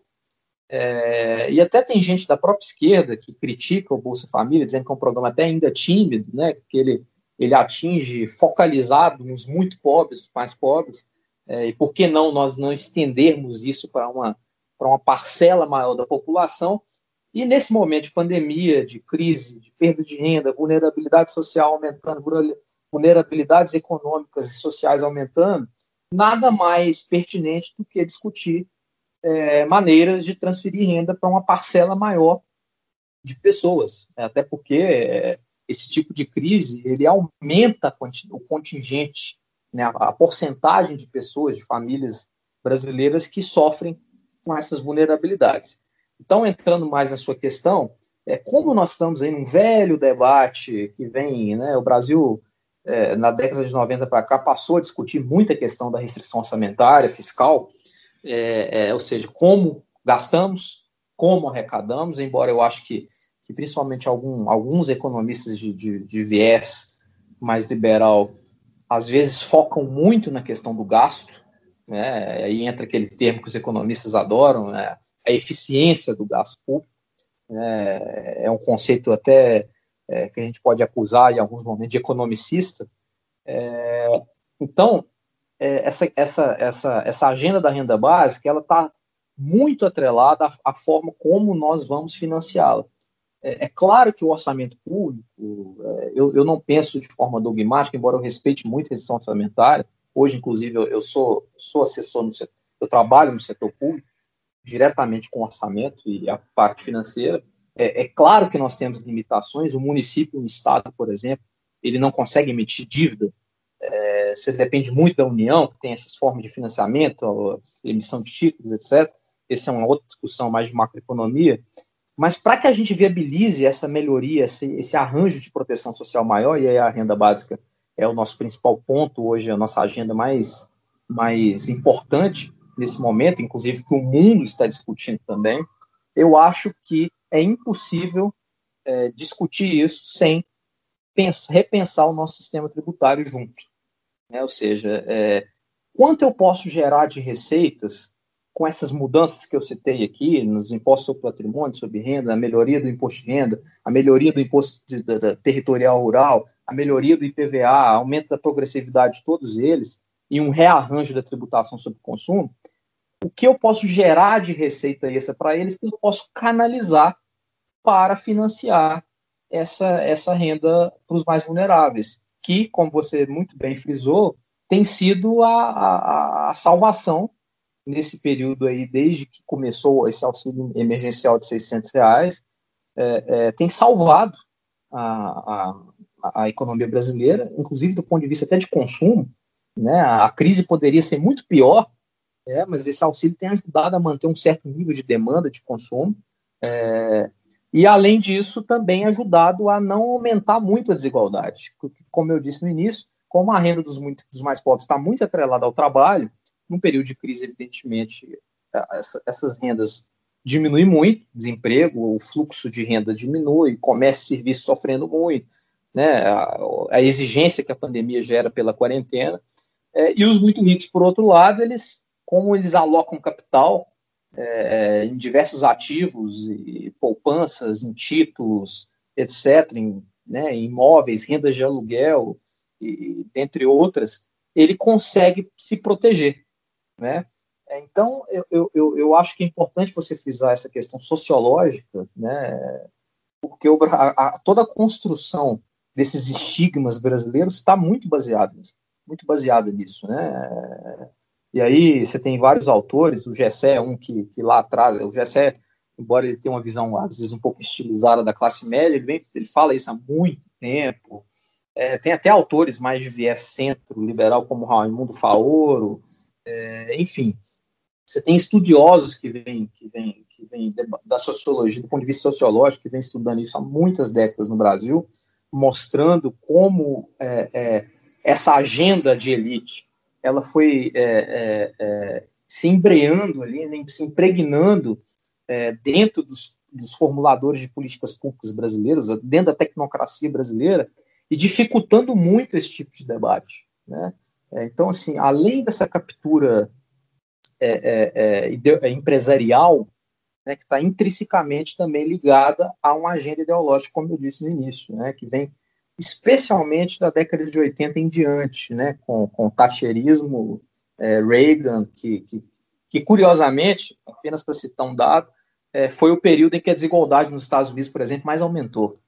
É, a concentração de riqueza no topo do, do, do 1% mais rico, do 0,1% mais rico, foi o período em que mais aumentou, porque você estigmatizou essa agenda de que eu vou reduzir tributos, eu vou aumentar investimentos, eu vou incentivar o empresário, é, eu vou diminuir a carga é, sobre a sociedade, eu vou reduzir o Estado ao mínimo possível para que ele funcione da melhor maneira, é, vou reduzir a proteção social para diminuir o clientelismo e, e fazer transferências apenas focalizadas é, nesses muito pobres. É, e o que a gente tem visto agora nessa crise humanitária, civilizatória do mundo contemporâneo, da, inclusive relacionada à crise das democracias representativas, é que a sociedade, além de precisar de serviços é, públicos de qualidade, ela precisa sim de um Estado forte, eficiente. É, nós não estamos defendendo aí um Estado gastador é, de forma é, é, irresponsável. Né? Nós não estamos aqui defendendo, por exemplo, 320 bilhões de, de renúncias tributárias para grandes empresas, que foi o que aconteceu no Brasil de forma muito forma muito até caricata no, durante uma parte dos governos petistas, especialmente no governo da Dilma. Nós não estamos falando disso, nós estamos falando de canalizar o Estado brasileiro para oferecer é, aquilo que é, principalmente os mais pobres precisam. É, e não é, continuarmos esse ganha-ganha que foi o que marcou a agenda brasileira nos últimos tempos, que é os muito ricos ganharem ao mesmo tempo que os muito pobres também estão ganhando, que, é, que até o que é a grande crítica à conciliação lulista é essa, quer dizer, embora o Lula tenha consolidado a agenda social de forma muito bem feita, com a transferência do Bolsa Família, etc., é, os muito ricos também ganharam muito nos governos Né, e eu acho que é o, o, momento agora de virar, né, de dar um, uma guinada nessa agenda. é de fato de. E o Lula de... fala isso batendo no peito, né, cara? Falando, não, um banqueiro nunca ganhou tanto dinheiro no meu governo, como se isso fosse algo para se orgulhar. É, não, não, não, não é, longe disso. Né? É, eu sei que às vezes. Que, que a, a, eu, tem um termo que eu odeio, não sei se vocês vão partilhar comigo, eu acho que os economistas têm usado muito isso. Ah, isso aí é um terraplanismo econômico. É, criticar o sistema financeiro, criticar. É, igual o IGF, por exemplo. Tem muita gente que fala, ah, o IGF virou um terraplanismo econômico, é, um certo, uma certa histeria da, dos progressistas, mas não, não é bem isso, né? É claro que existe essa histeria mesmo, como eu disse, assim, nós não podemos pegar um imposto, uma política pública e achar que ela vai ser a panacea que vai resolver todos os nossos problemas históricos, sociológicos, econômicos, sociais, etc. É, nós tentamos montar uma agenda que tangencie todos esses temas. Né? E, e, até a grande crítica que os economistas, que, que todos vocês gostam de chamar de planilheiros, é, os cabeças de planilha, é, é, é, de fato ter uma visão mais holística né, de política pública, não pensando apenas nessa questão que eu acho que hoje a cabeça do Guedes parece funcionar apenas com a palavra gasto, gasto, orçamento, cabe no orçamento, não cabe, é, é, menos debater isso, embora isso seja também importante. É, dinheiro, o, recurso público não é infinito, né, ele depende de uma série de combinações, ele depende inclusive das escolhas da sociedade. Né, eu acredito, inclusive, que a escolha da sociedade brasileira pós-88 sempre foi por um, uma maior proteção social. É, tanto é que, que, que, que, o PT conseguiu se reeleger inúmeras, né, três vezes, né, se eleger quatro vezes, aliás, é, é, eu ainda acho que, embora com, essa, com esse obscurantismo, com, esse, com toda essa distopia que nós vivemos da, da extrema-direita e com essa agenda é, esdrúxula, é, é, quase libertária que, que, que, o ministro Paulo Guedes e sua equipe e que o bolsonarismo, entre aspas, é, aderiu, embora eu acho que eles aderiram muito menos por convicção e muito mais por pragmatismo, né, para que o mercado o, viabilize politicamente. É, eu acho que é, é isso, gente. É, é a visão de ideológica do papel do Estado ela é a condição primordial para que temas como a renda básica e a forma de financiá-la, e nesse caso eu friso de novo a importância de melhorar o sistema tributário, redirecionando carga tributária dos mais ricos para os mais pobres, está totalmente atrelado. Né? E hoje, infelizmente, é, com esse governo, eu não vejo a menor chance, a não ser que o Congresso, a sociedade civil se organize. É, e há sim essa janela da oposição, a oposição já fez isso muito bem na votação do Fundeb, e a oposição pode de novo se mobilizar. É, tem muita gente aí, o twitteiro médio, acha que a oposição é só lacração no Twitter, né? mas o mundo real é, é um pouco mais amplo que isso. Né? Tem gente lá trabalhando e formando frentes talvez não seja do jeito da forma como deveria, com a contundência que, que, que o momento exige, mas há sim uma, um espírito combativo nesse sentido. E aproveitando que o Congresso está tocando algumas agendas à margem do executivo, talvez seja a hora. E, e o debate sobre renda básica, lá tem um PL que circula na, na, na, na Câmara de forma até avançada, que é a, né, a organização da, da, da, renda básica brasileira, a Tatiana Rock, que já participou, aliás, um dos melhores episódios do lado B, lidera esse movimento ao lado de outros acadêmicos e membros da sociedade civil, movimentos sociais, que já estão gerando uma influência muito grande no Congresso, uma mobilização, e é hora, mais do que nunca, de discutir como financiar isso, e a reforma tributária é o nosso principal canal. É, é, é, e, e eu acho que as duas propostas que estão na, na Câmara hoje, que é a PEC 45 que é, e a PEC 110 que está no Senado, PEC 45 é, da, é do Congresso, elas focam muito no tema da simplificação tributária e muito pouco na questão da justiça, da justiça, né, da justiça social, da justiça tributiva. É, é hora de nós entrarmos com esse com esse vetor aí que eu considero mais importante, aliás, não que a simplificação não seja, eu defendo, inclusive, é uma simplificação da, da, da tributação como, sobre o consumo, como eu já disse, mas é hora, por exemplo, de uma proposta como a da reforma solidária, que é uma, uma organização da sociedade civil, da Anfip, reunindo acadêmicos e outros especialistas e movimentos sociais também, que tem uma proposta robusta de melhorar todos esses tributos que eu falei, dela deles tentar, já existe inclusive PLs vinculados a essa proposta, de nós tentarmos inserirmos isso e integrarmos esse debate. É, para não falar mais, a minha fala está ficando é, extensa, mas assim, não dá para discutir essas questões de agenda de proteção social de forma dissociada e isolada. Tudo isso está interligado. Pois é, por exemplo, não dá para seguir na proposta do Bolsonaro que queria criar uma renda básica a partir de desonerar o Fundeb ou de e acabar com o abono salarial, né, que seria basicamente tirar o dinheiro dos mais ou menos pobres para dar dinheiro para os muito pobres, o que acaba Exato. não beneficiando, não beneficiando a sociedade. É, Thales, eu queria te fazer uma pergunta que talvez seja meio técnica e chata, que é sobre o IVA, que é o Imposto de Valor Agregado, que é uma das grandes propostas de reforma da, do sistema tributário brasileiro. É, Para quem não sabe, o ICMS é o grande imposto sobre o consumo que a gente paga hoje, né? E ele tem alguns problemas porque ele é cheio, ele é cheio de exceções na hora de você colher o imposto. Então acaba que o efeito do IVA, né, que é o imposto de valor agregado, ou seja, você só paga tributo sobre o valor que você agrega naquela mercadoria e você consegue desonerar o valor da matéria-prima, ele no ICMS acaba se perdendo porque o ICMS é uma das coisas mais loucas que existe na face da Terra. Então o IVA viria, viria para substituir o ICMS e, e melhorar essa questão e, como você disse, simplificar a questão tributária.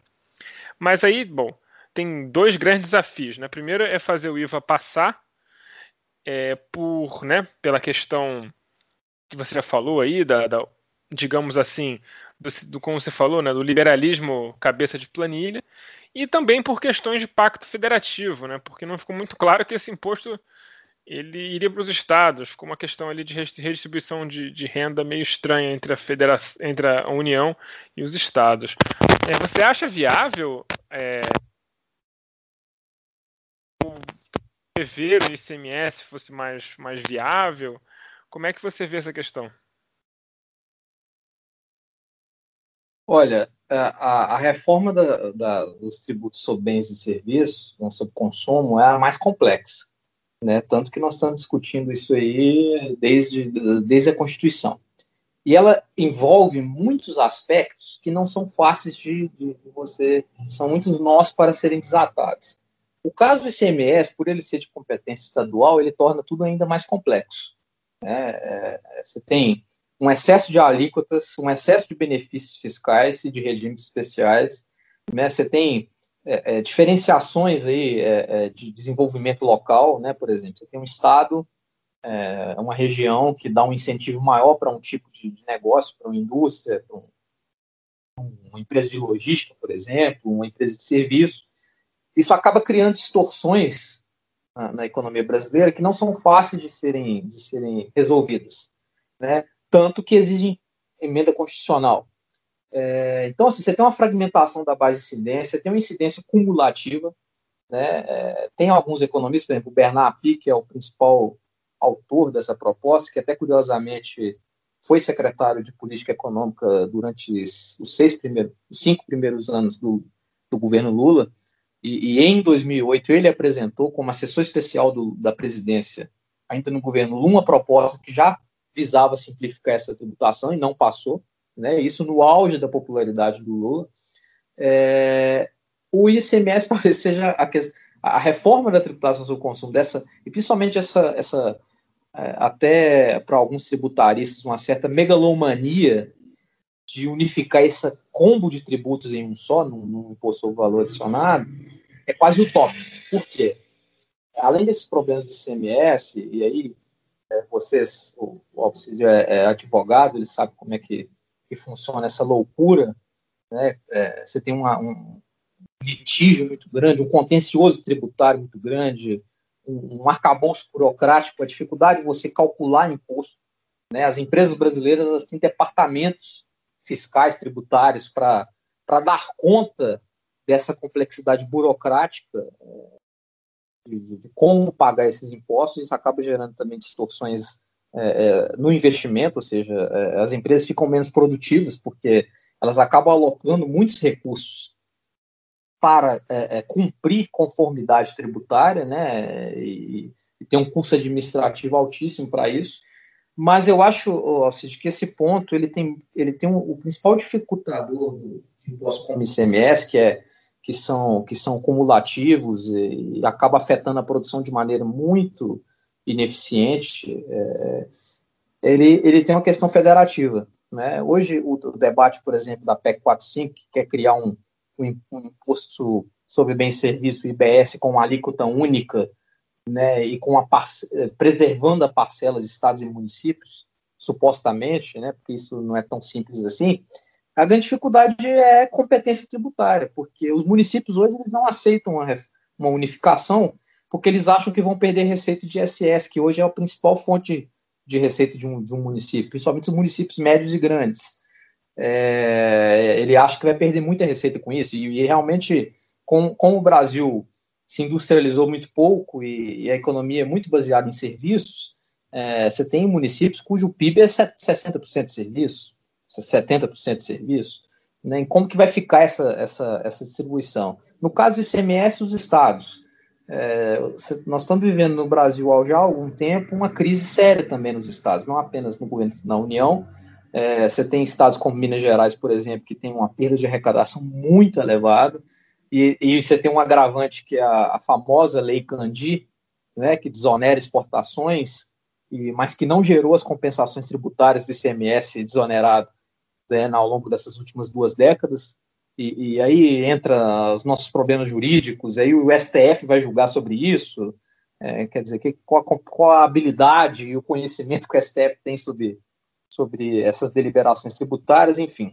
Então, você ainda tem esse problema da crise fiscal que cria um entrave para uma melhoria do ICMS. Por quê? Os estados também têm muito medo de perder, de perder receita, porque hoje uma parte do ICMS tem esse problema da cobrança na origem, né, no estado de origem, não no, no estado de destino, como é na maior parte do mundo. É, e aí, alguns estados, por exemplo, que têm uma arrecadação muito grande por ser cobrança na origem, vão perder receita. E como que isso vai ser compensado? É, a PEC 45 pensa, é, ela, ela, prevê uma transição aí de 10, 20, 50 anos. É, mas será que isso de fato não vai impactar as finanças estaduais e as finanças municipais via ISS? É, então, assim, não é simples, não, nada simples fazer esse tipo de reforma da, da tributação sobre consumo, por isso que eu volto a frisar que, embora tenha a questão da, das capturas das elites e dificulte a tributação maior sobre renda e patrimônio, do ponto de vista operacional político, é muito mais fácil de você fazer. Você não precisa de proposta de emenda constitucional para a maioria das mudanças. É, e hoje é, o Congresso está tentando vingar essas, o Senado tentando vingar a PEC 110, que, que simplifica nove tributos, né, que unifica um, um conjunto de nove tributos, e a PEC 45 que unifica cinco tributos. É, e os grandes entraves são esses. É, embora hoje é, o CONCEFAS, que é o Conselho das Secretarias das Fazendas Estaduais, ele seja favorável à PEC 45, a melhorar o ICMS, o debate hoje ele está assim: é, nós criamos um IVA federal, ou seja, unificamos esses impostos federais, estaduais e municipais, ou partimos para uma proposta dual, mista. Ou seja, primeiro eu unifico os impostos federais que é a proposta do governo com a contribuição social, CBS, é, unifico apenas PiscoFins e mais algum outro imposto federal, a contribuição sobre, social sobre o lucro líquido, que impacta principalmente o setor financeiro, ou eu, ou eu faço tudo de uma vez, ou eu, depois, numa segunda fase, depois de unificar é, é, os impostos federais, eu faço um IVA estadual, ou seja, eu pego o ICMS né, e outros impostos e talvez unifico também o ISS. Enfim, isso vai muito do, da temperatura política, que eu acho que hoje é muito complicada. É, você vê, essa PEC de 2008 ela não vingou, e o Bernard Pia está até hoje, como, quase como, como ele mesmo se auto-intitulou, como um caixeiro viajante da reforma tributária, está aí há 12, 15 anos tentando viabilizar uma reforma que não vinga exatamente por conta dessas questões. Agora, de fato, o ICMS é considerado o pior imposto do mundo. É, isso não é brincadeira. Assim, você tem relatórios da, da OCDE que, que, que mostram como que ICMS é talvez o imposto mais distorcido do mundo hoje.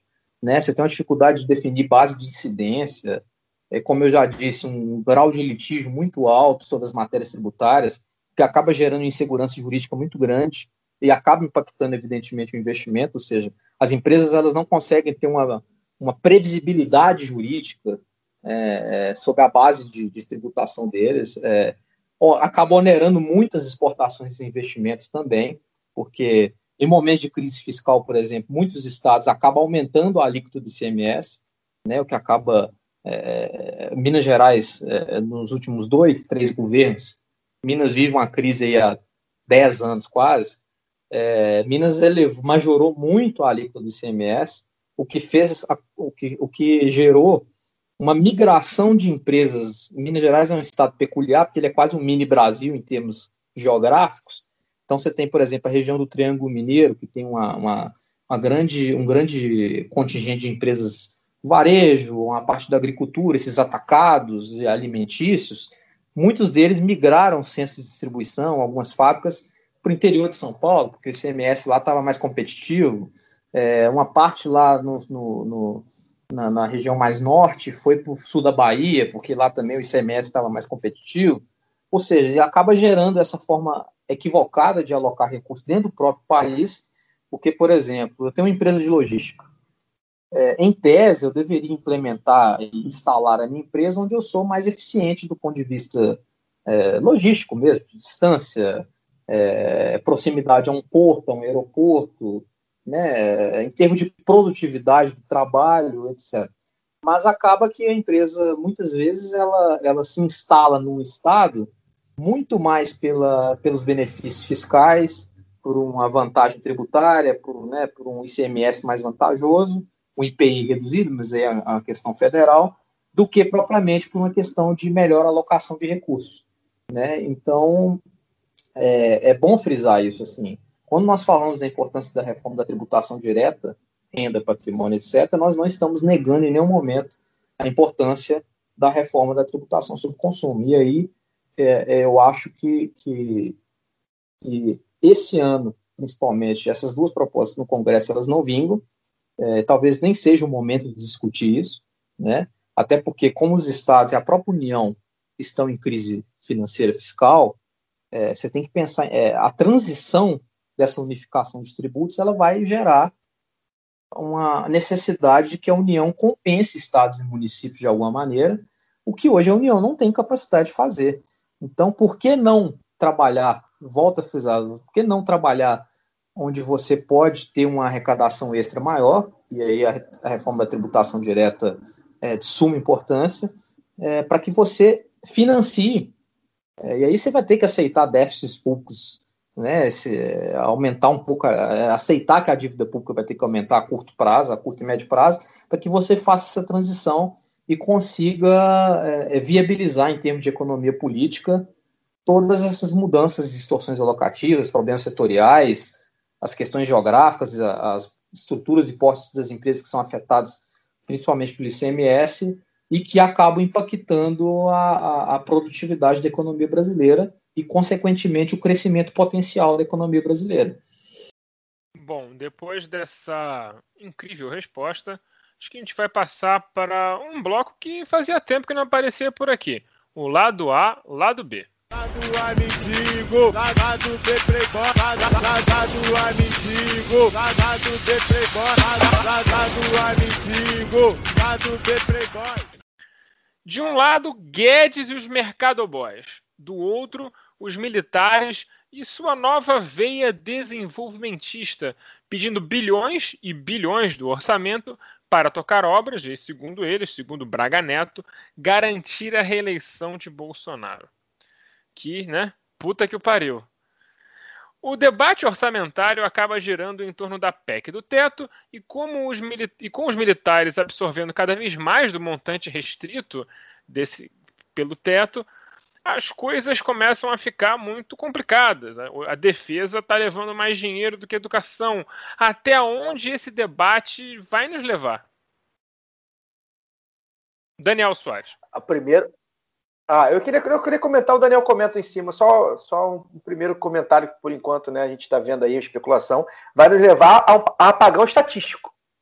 É um dos primeiros debates né, que a gente É, tá, a questão tem do visto. censo, a questão do censo também é muito importante, né? Porque querem acabar com o censo. Pois é, É, muito é, caro, é muito caro. eu, vou, eu, vou, eu vou fazer só uma parte aí, né? Porque é, uma parte, é, um, é um tema que me, me é muito caro. é, sobre a importância do censo. Lugar né? de fala. É, tem um lugar de falazinho aí.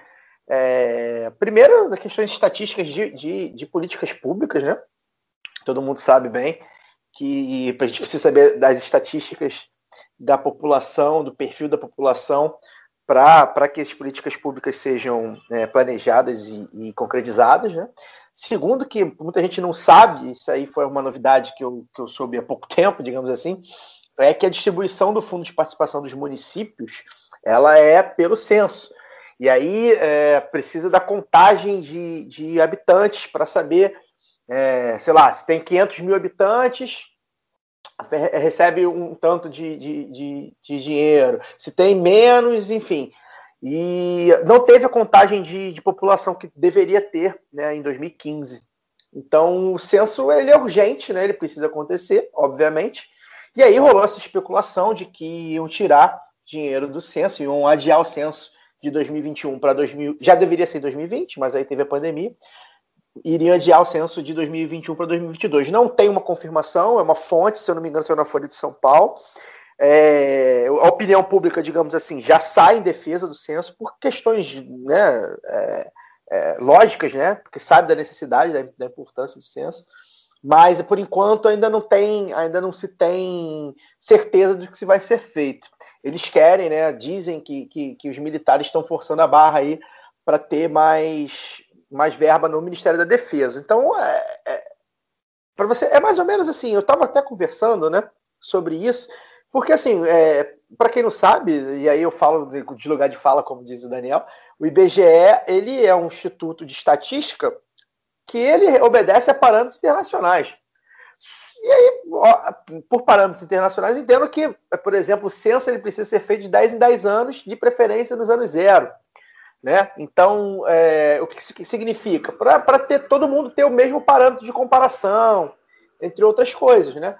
E a gente sabe como é que o governo Bolsonaro lida com esse tipo de coisa, né? É, é, do tipo assim, ah, mas a, a comunidade internacional vai estranhar mas a gente sabe que, que o governo Bolsonaro não liga para a comunidade internacional, assim como não liga para a estatística também, porque já chegou falando mal do IBGE há algum tempo. Não que o IBGE não tenha problemas, não estou aqui para defender a instituição, estou aqui para defender o que a instituição precisa fazer. Né? Então, é, acho que, que é interessante a gente ter esse apanhado, porque o Jornal Nacional acho que deu hoje também, agora, agora há pouco, estava circulando aí nos, grupos, o Jornal Nacional saindo em defesa do censo, parece que o Ministério da Economia de Paulo Guedes quer o censo, quer que sabe que, que o censo precisa ser feito no ano que vem mesmo, mas aí vai ficar mais uma vez os militares e a ala econômica, ou sei lá o que que chame, é, nesse cabo de guerra aí. Então acho que a primeira, a primeira questão aí que eu queria pontuar de, da, do bloco é esse, né? É, o censo de, talvez seja aí, além da educação, né? acho que a educação já está perdendo, como, como falou no, no começo do bloco, é, além, a, o censo está perdendo também. Isso é grave, né? É grave porque isso mostra, demonstra a, é, a preocupação do, do, do governo é, com as informações, né? Com as estatísticas, com as políticas públicas ao, ao final, né? Então, queria deixar esse comentário aí, vamos ficar de olho. Eu, provavelmente pior, eu trarei novidades. O pior, de tudo, o pior de tudo é que censo é uma parada barata, né? Tipo, meia, sei lá, custa 4, 5 bilhões fazer o censo, uma parada assim. É, já cortaram, já cortaram desse ano, acho que iam ser 6 bilhões e aí foi para 3 bilhões, né? Já houve um corte. Enfim, porque é isso mesmo que se faz, corta tudo. E agora a tendência é, é, é não sei se é tendência, eu acho que vai ter uma queda de braço, mas enfim, tem essa questão aí dos militares. Teve, tem uma questão do censo também, mas eu não vou trazer agora, acho que não vou, vou esperar sair a notícia ou não, que é a questão também de, de inclusão de questionário, enfim, mas isso aí é outro papo, que eu, que eu acho que é legal também dividir com, com os ouvintes, mas não para agora. Dani.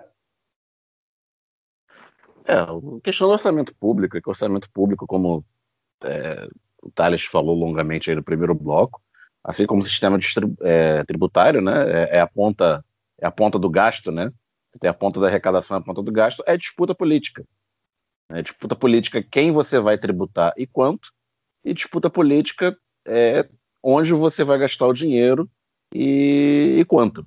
Sempre foi assim, é, é da dinâmica é, política social dos governos. Com a PEC do teto, você cria um garrote que intensifica essa disputa, né? Porque você passa a ter é, menos possibilidades de composição, é, um montante é, menor, né? E, e, mais restrito, e você intensifica essa, essa disputa. E com a os governos, os governos petistas que tinham uma, uma base de discurso né, é, popular, de ampliação dos serviços públicos e, e de inclusão social, é, você já tinha uma disputa feroz, é, frequentemente é, vencida é, por, pela, por elites e corporações, né, no, debate aí sobre a questão tributária, a gente falou né, da, de centenas de bilhões de reais em renúncia é, fiscal para grandes empresas, etc imagina num, governo com discurso de, de extrema-direita, né? Da, da, ponta oposta do, do espectro ideológico. E como os, os militares têm um, um, uma grande influência né, na, na organização desse governo, é bastante esperado e, entre aspas, natural que, que eles vençam bastante quedas de braço e consigam abocanhar é, primeiro proteger né, os seus recursos. É, nenhum, Forças Armadas não, não são coisas baratas é, em nenhum governo. É, primeiro se proteger de, de cortes que afetam toda a máquina pública e, no segundo momento, até ampliar é, a sua participação no, no, orçamento público em detrimento de, de áreas sem padrinho, digamos assim. Thales, tem alguma coisa para completar? Tagre quer falar? Não, Thales pode falar, depois eu entro. Thales pode falar, se quiser. É, eu acho que foi bom vocês citarem esse ponto no bloco, porque realmente o receio do, do apagão estatístico ele é muito temerário, né? ele, ele não afeta apenas. Às vezes as pessoas acham que quem utiliza, quem consome esses dados são apenas acadêmicos, né, que trabalham com pesquisa, e na verdade eles, eles balizam, inclusive, indexadores de, de, de, de reajustes de, de, gasto público, é, é, gasto com saúde, gasto com educação, tem vários, é, estão muitos atrelados aí a atualizações de dados do censo, e isso pode, inclusive, impactar orçamento em algumas áreas, né? É, questões relacionadas à demografia, etc. Isso mostra, e além disso, é, é, tem essas mudanças metodológicas, né, que, que, que o Caio muito bem citou, que podem fazer com que nós não tenhamos bases de comparação mais, né? E isso vai gerar um, um problema seríssimo no Brasil, é, de, de, inclusive de formulação de políticas públicas, né? Que as nossas principais bases de formulação de políticas públicas é, de fato, são essas pesquisas. E isso evidencia mais uma vez que, embora o teto seja tenha sido gestado sob a premissa de que ele melhoraria a alocação de recursos no conflito distributivo orçamentário, é, nós temos visto desde então que não foi isso que aconteceu. Né? Os grupos de interesses é, continuam controlando o orçamento, e aí nós podemos pegar, por exemplo, esse velho debate, outro debate estigmatizado, que é a satanização, a demonização do servidor público como um, um, um, o mal maior da, da, do Estado brasileiro, de forma genérica, sem, sem fazer distinção e segregar aí, é, quem de fato é mais beneficiado dentro dessa estrutura, inclusive por poder, por órgão. E aí o judiciário está lá sempre abocanhando a sua fatia com penduricários, etc. Os militares agora que principalmente ascenderam ao poder é, em nenhuma das reformas, e aí eu cito é, a, a, principalmente a reforma da Previdência, que foi vendida também, embora tenha sua importância em alguns aspectos, ela foi vendida como uma panaceia que ia resolver todos os problemas brasileiros, não apenas fiscais, mas também é, é, de crescimento, né, e, e, até agora a gente não viu efeito algum, é, embora seja recente, é, é, mas o, o, chamado choque de confiança que o, que o Paul Krugman chama muito bem de a fada da confiança, é, é não, não se concretizou. Né? É, então a gente vê aí um viés ideológico que domina a, a agenda econômica hoje no Brasil. É, claro que existem temas importantes, mas estando num governo de extrema-direita e com a agenda tão primitiva e arcaica, né, o Guedes é um, é um, é um, um cara, além de ser muito mitômano e, e extremamente até é, invejoso de, por não ter tido a importância que outros economistas mais liberais teve ao longo dos últimos 30, 40 anos na formulação de políticas públicas, na academia, é, ele, tem um, ele tem um ressentimento muito grande, então ele quer ter esse protagonismo de uma agenda de Chicago Boy que está presa na década de 70, uma visão de Estado é, tacanha, é, minimalista, é, é, até, para usar o termo melhor, desumana, né, porque à medida que você fala que para sustentar um auxílio emergencial você tem que tirar dinheiro do Fundeb, isso é revelador né, da, da, do, do, momento em que nós estamos no Brasil. Né? Quer dizer, eu, tenho, eu tiro dos um pouco mais pobres e dou para os muito pobres. Eu tiro de uma classe média mais baixa e, eu, e transfiro para os muito pobres. Em nenhum momento você está falando da, de redistribuir dos muito ricos para essas classes. Né? É, quer dizer, você está fazendo realocações orçamentárias que, na verdade, agravam o conflito distributivo e, e, e não melhoram. Né? Então, nesse sentido, o teto é, realmente se tornou um, quase que o um bloqueio hoje, é, quase uma dissonância cognitiva do governo.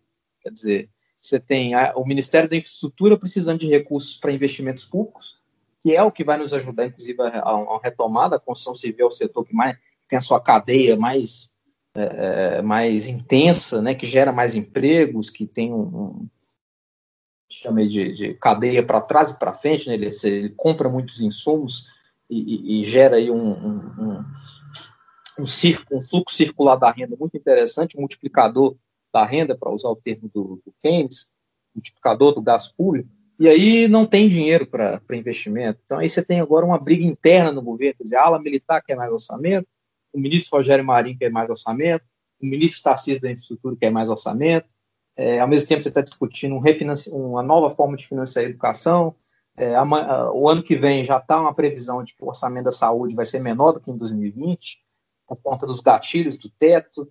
Então, assim, nós criamos uma armadilha que, que se você é, for discutir gasto estrito senso, né, estrito senso, ao invés de pensar no todo do orçamento público, principalmente do lado da receita, né, é, pensar ajuste fiscal focado apenas no gasto, gera esse tipo de, de, de dogmatismo e de, de má alocação de recursos e sucateamento de serviços públicos, né, é, saúde, educação, é, pesquisa, né, chegando ao ponto de discutir-se é, a privatização da Embrapa, que é talvez um dos nossos grandes orgulhos nacionais em termos de, pesquisa e desenvolvimento focada no setor agrícola.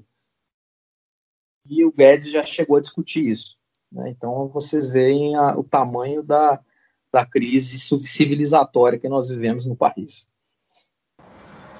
É, e aliado a tudo isso que vocês falaram, tem um, um outro ponto que eu queria me ater, que é o, a questão a questão política, né, eleitoral, vou dizer assim, tá, tá certo que está cedo ainda, a gente está em agosto de 2020 até 2022 muitas águas vão rolar, né, mas tem essa questão do, do teto, isso que o, que o Thales falou, essa briga entre, entre, os, entre os poderes, né, de um lado Guedes, que quer manter o tal teto, que é significa asfixia do povo, né? Porque né, o, é o, o, o suprassumo do, ultra do ultraneoliberalismo.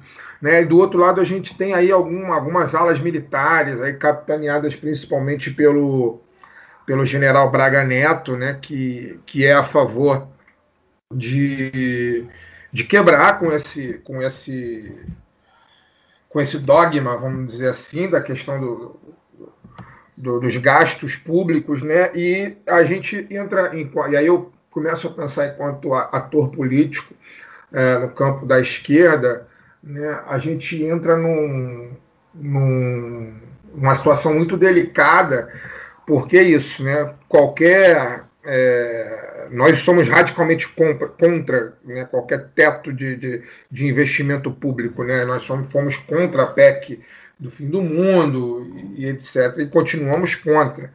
Né? No entanto, é, o Brasil chegou numa situação tão dramática do ponto de vista econômico, né? As pessoas estão, como o próprio Thales falou, é, a gente está com, com, índices altíssimos de desemprego, a gente tem índices altíssimos de desalento, né? E qualquer investimento público, e aí juntando tudo isso, né? A gente tem por conta de, da questão lava-jatista, por conta de outras questões, é, a economia paralisada, o setor principalmente de infraestrutura para, paralisada, milhares de obras ao redor do Brasil paralisadas. Né? Se o governo né, hoje, que já tem ganhado uma sobrevida do ponto de vista da popularidade, né, teve a popularidade, segundo a última pesquisa da Datafolha, é, elevada, se o governo resolve, se Bolsonaro chega à conclusão, consegue dialogar com o Congresso e consegue escantear o Guedes e, e investir, por exemplo, nessas obras que estão paralisadas. Isso vai significar é, é, geração de emprego, ainda que seja um voo de galinha. Isso vai significar geração de emprego, vai, vai significar aumento da renda, e aí a gente corre o risco de ver, de fato, a popularidade do Bolsonaro explodir é, em, a menos de dois anos das próximas eleições. Então, acho que a gente está no mato sem cachorro, assim. Estou é, colocando mais esse dado, né? Assim, porque ouvindo vocês falarem me veio à mente, porque é algo que pode sim acontecer. E eu estou colocando na mesa, não sei se vocês concordam comigo, se vocês querem acrescentar, mas eu acho que é um, um, um dado que deve ser considerado e que meio que denota o, o estado de gravidade né, que a oposição é, está no, nesse momento, nós da oposição, estamos, né, cara? Todas as derrotas que esse governo vem sofrendo desde o primeiro dia de governo, nenhuma delas foi imposta pelo, pela oposição. Essa é, na minha visão, essa é, é isso. Por mais que as pessoas estejam trabalhando, os parlamentares estejam trabalhando e tal, é, o Bolsonaro teme muito mais né, o Rodrigo Maia do que teme o, o PSOL e, e o PT. Né? O Bolsonaro teme muito mais a, a burguesia é, que não está ao lado dele, né?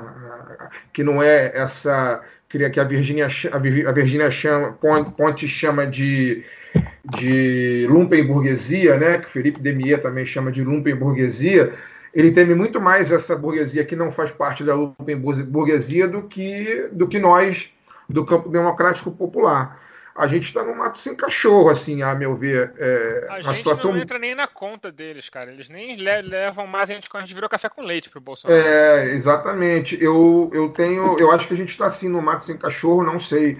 É, eu vejo a gente muito preocupado com questões eleitorais, vide aí o PT né, se alinhando ao bolsonarismo em, em Belfor Roxo.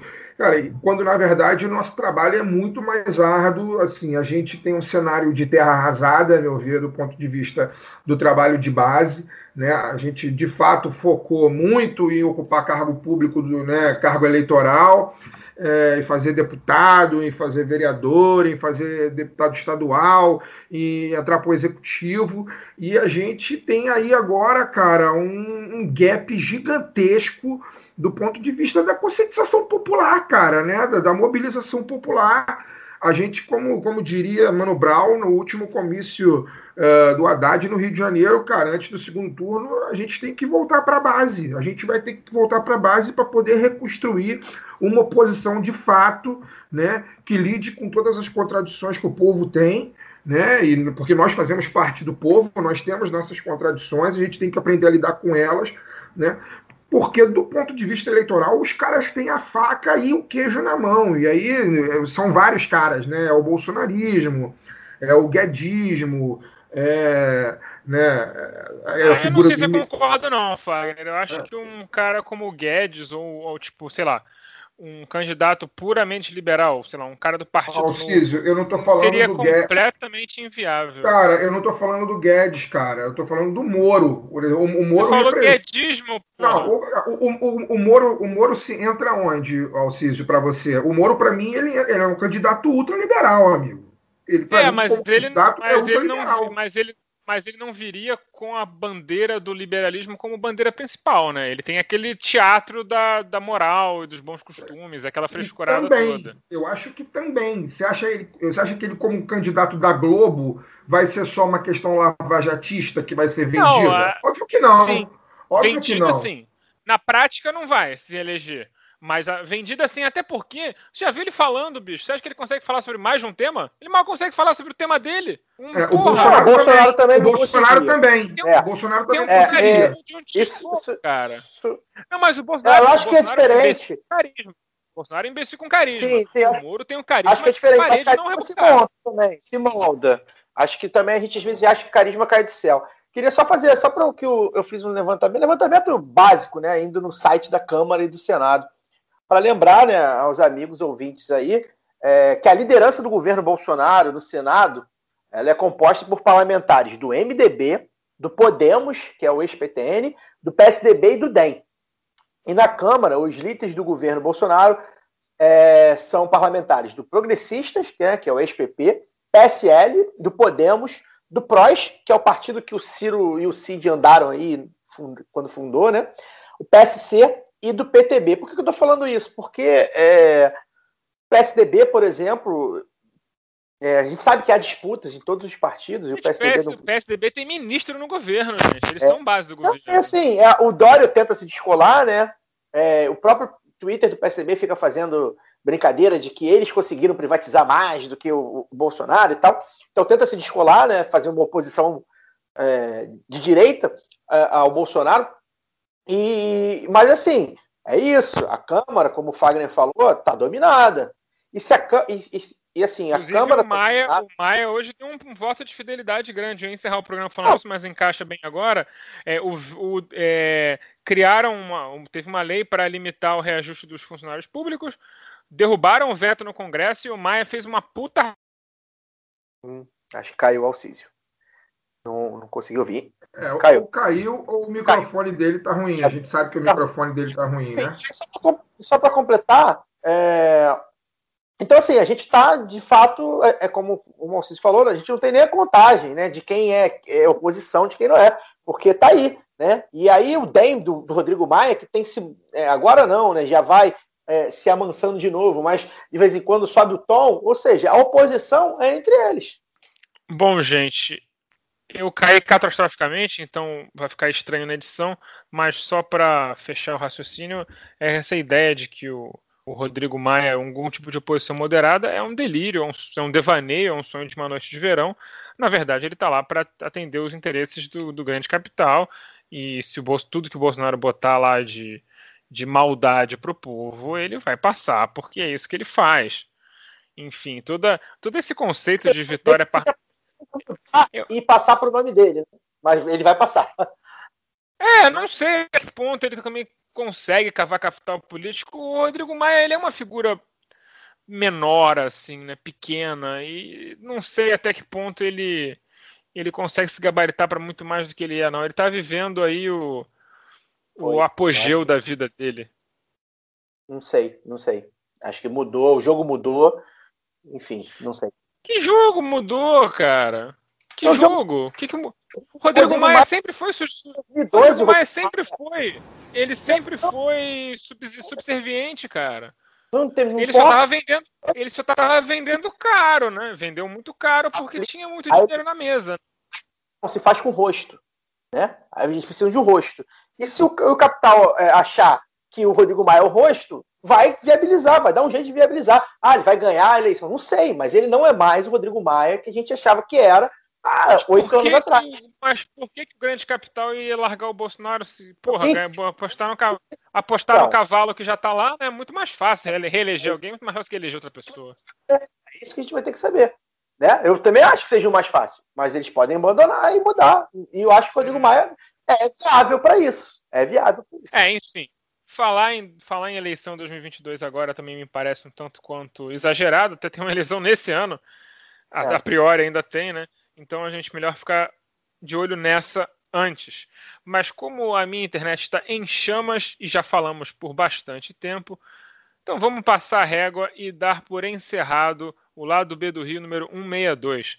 Estamos em todas as redes sociais, inclusive no YouTube, onde toda quarta-feira tem a série Lado B Joguinho, na qual eu jogo um joguinho e falo sobre algum tema interessante da semana. Nessa semana eu falei sobre o viés que existe nos próprios algoritmos, com um negócio meio meta. É, acesse nosso site também, ladobdorio.com.br, que volta e meia tem textos interessantes publicados por algum de nós, particularmente o Caio tem postado mais ultimamente. Thales, muito obrigado pela sua participação. Alguma consideração final? Um beijo para sua mãe, para sua avó e para a Xuxa? Eu agradeço a vocês pelo convite, foi muito bom o nosso bate-papo, embora seja um tema difícil de esgotá-lo em pouco tempo. E também deixar as nossas saudações do nosso Arsenal, que na próxima temporada vai ser campeão da Premier League. Não vai, mas eu gosto do seu otimismo. Vai ser convidado de novo. Mr. Boa Arteta. Boa noite, Fagner Torres. Boa noite, bom dia e boa tarde. Agradecer o Thales pela aula que deu para gente aí sobre tributarismo e fazer um convite à galera. É, No próximo domingo, o, o Glauber, nosso camarada amigo Glauber Braga, do PSOL, ele vai ceder as redes sociais dele, o Instagram dele, é, para Maria dos Camelôs, que é uma importante liderança dos camelôs do Rio de Janeiro e uma importante liderança do movimento Sem Teto também, para que a Maria utilize as redes sociais para poder difundir suas ideias. A Maria vai ser pré-candidata, é, está se lançando pré-candidata à vereança aqui no, no Rio de Janeiro pelo PSOL.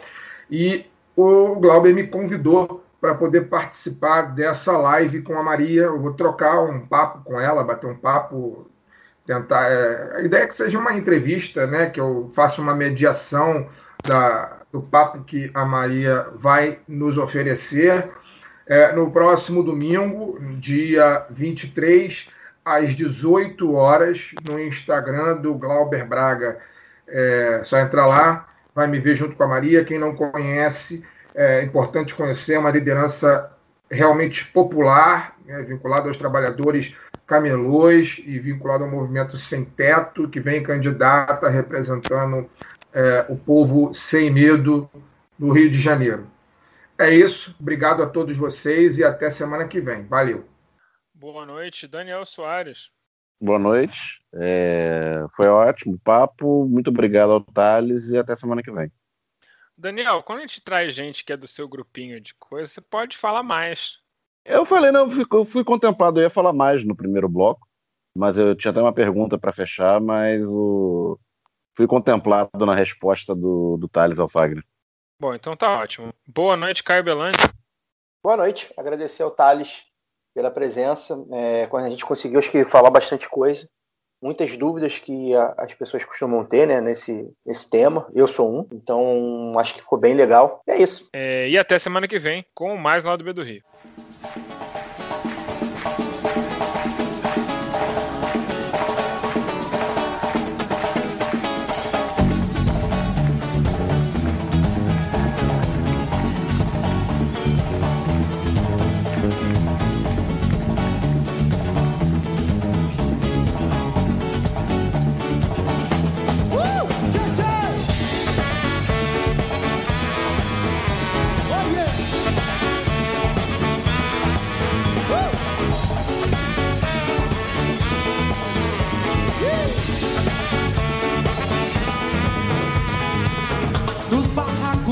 cidade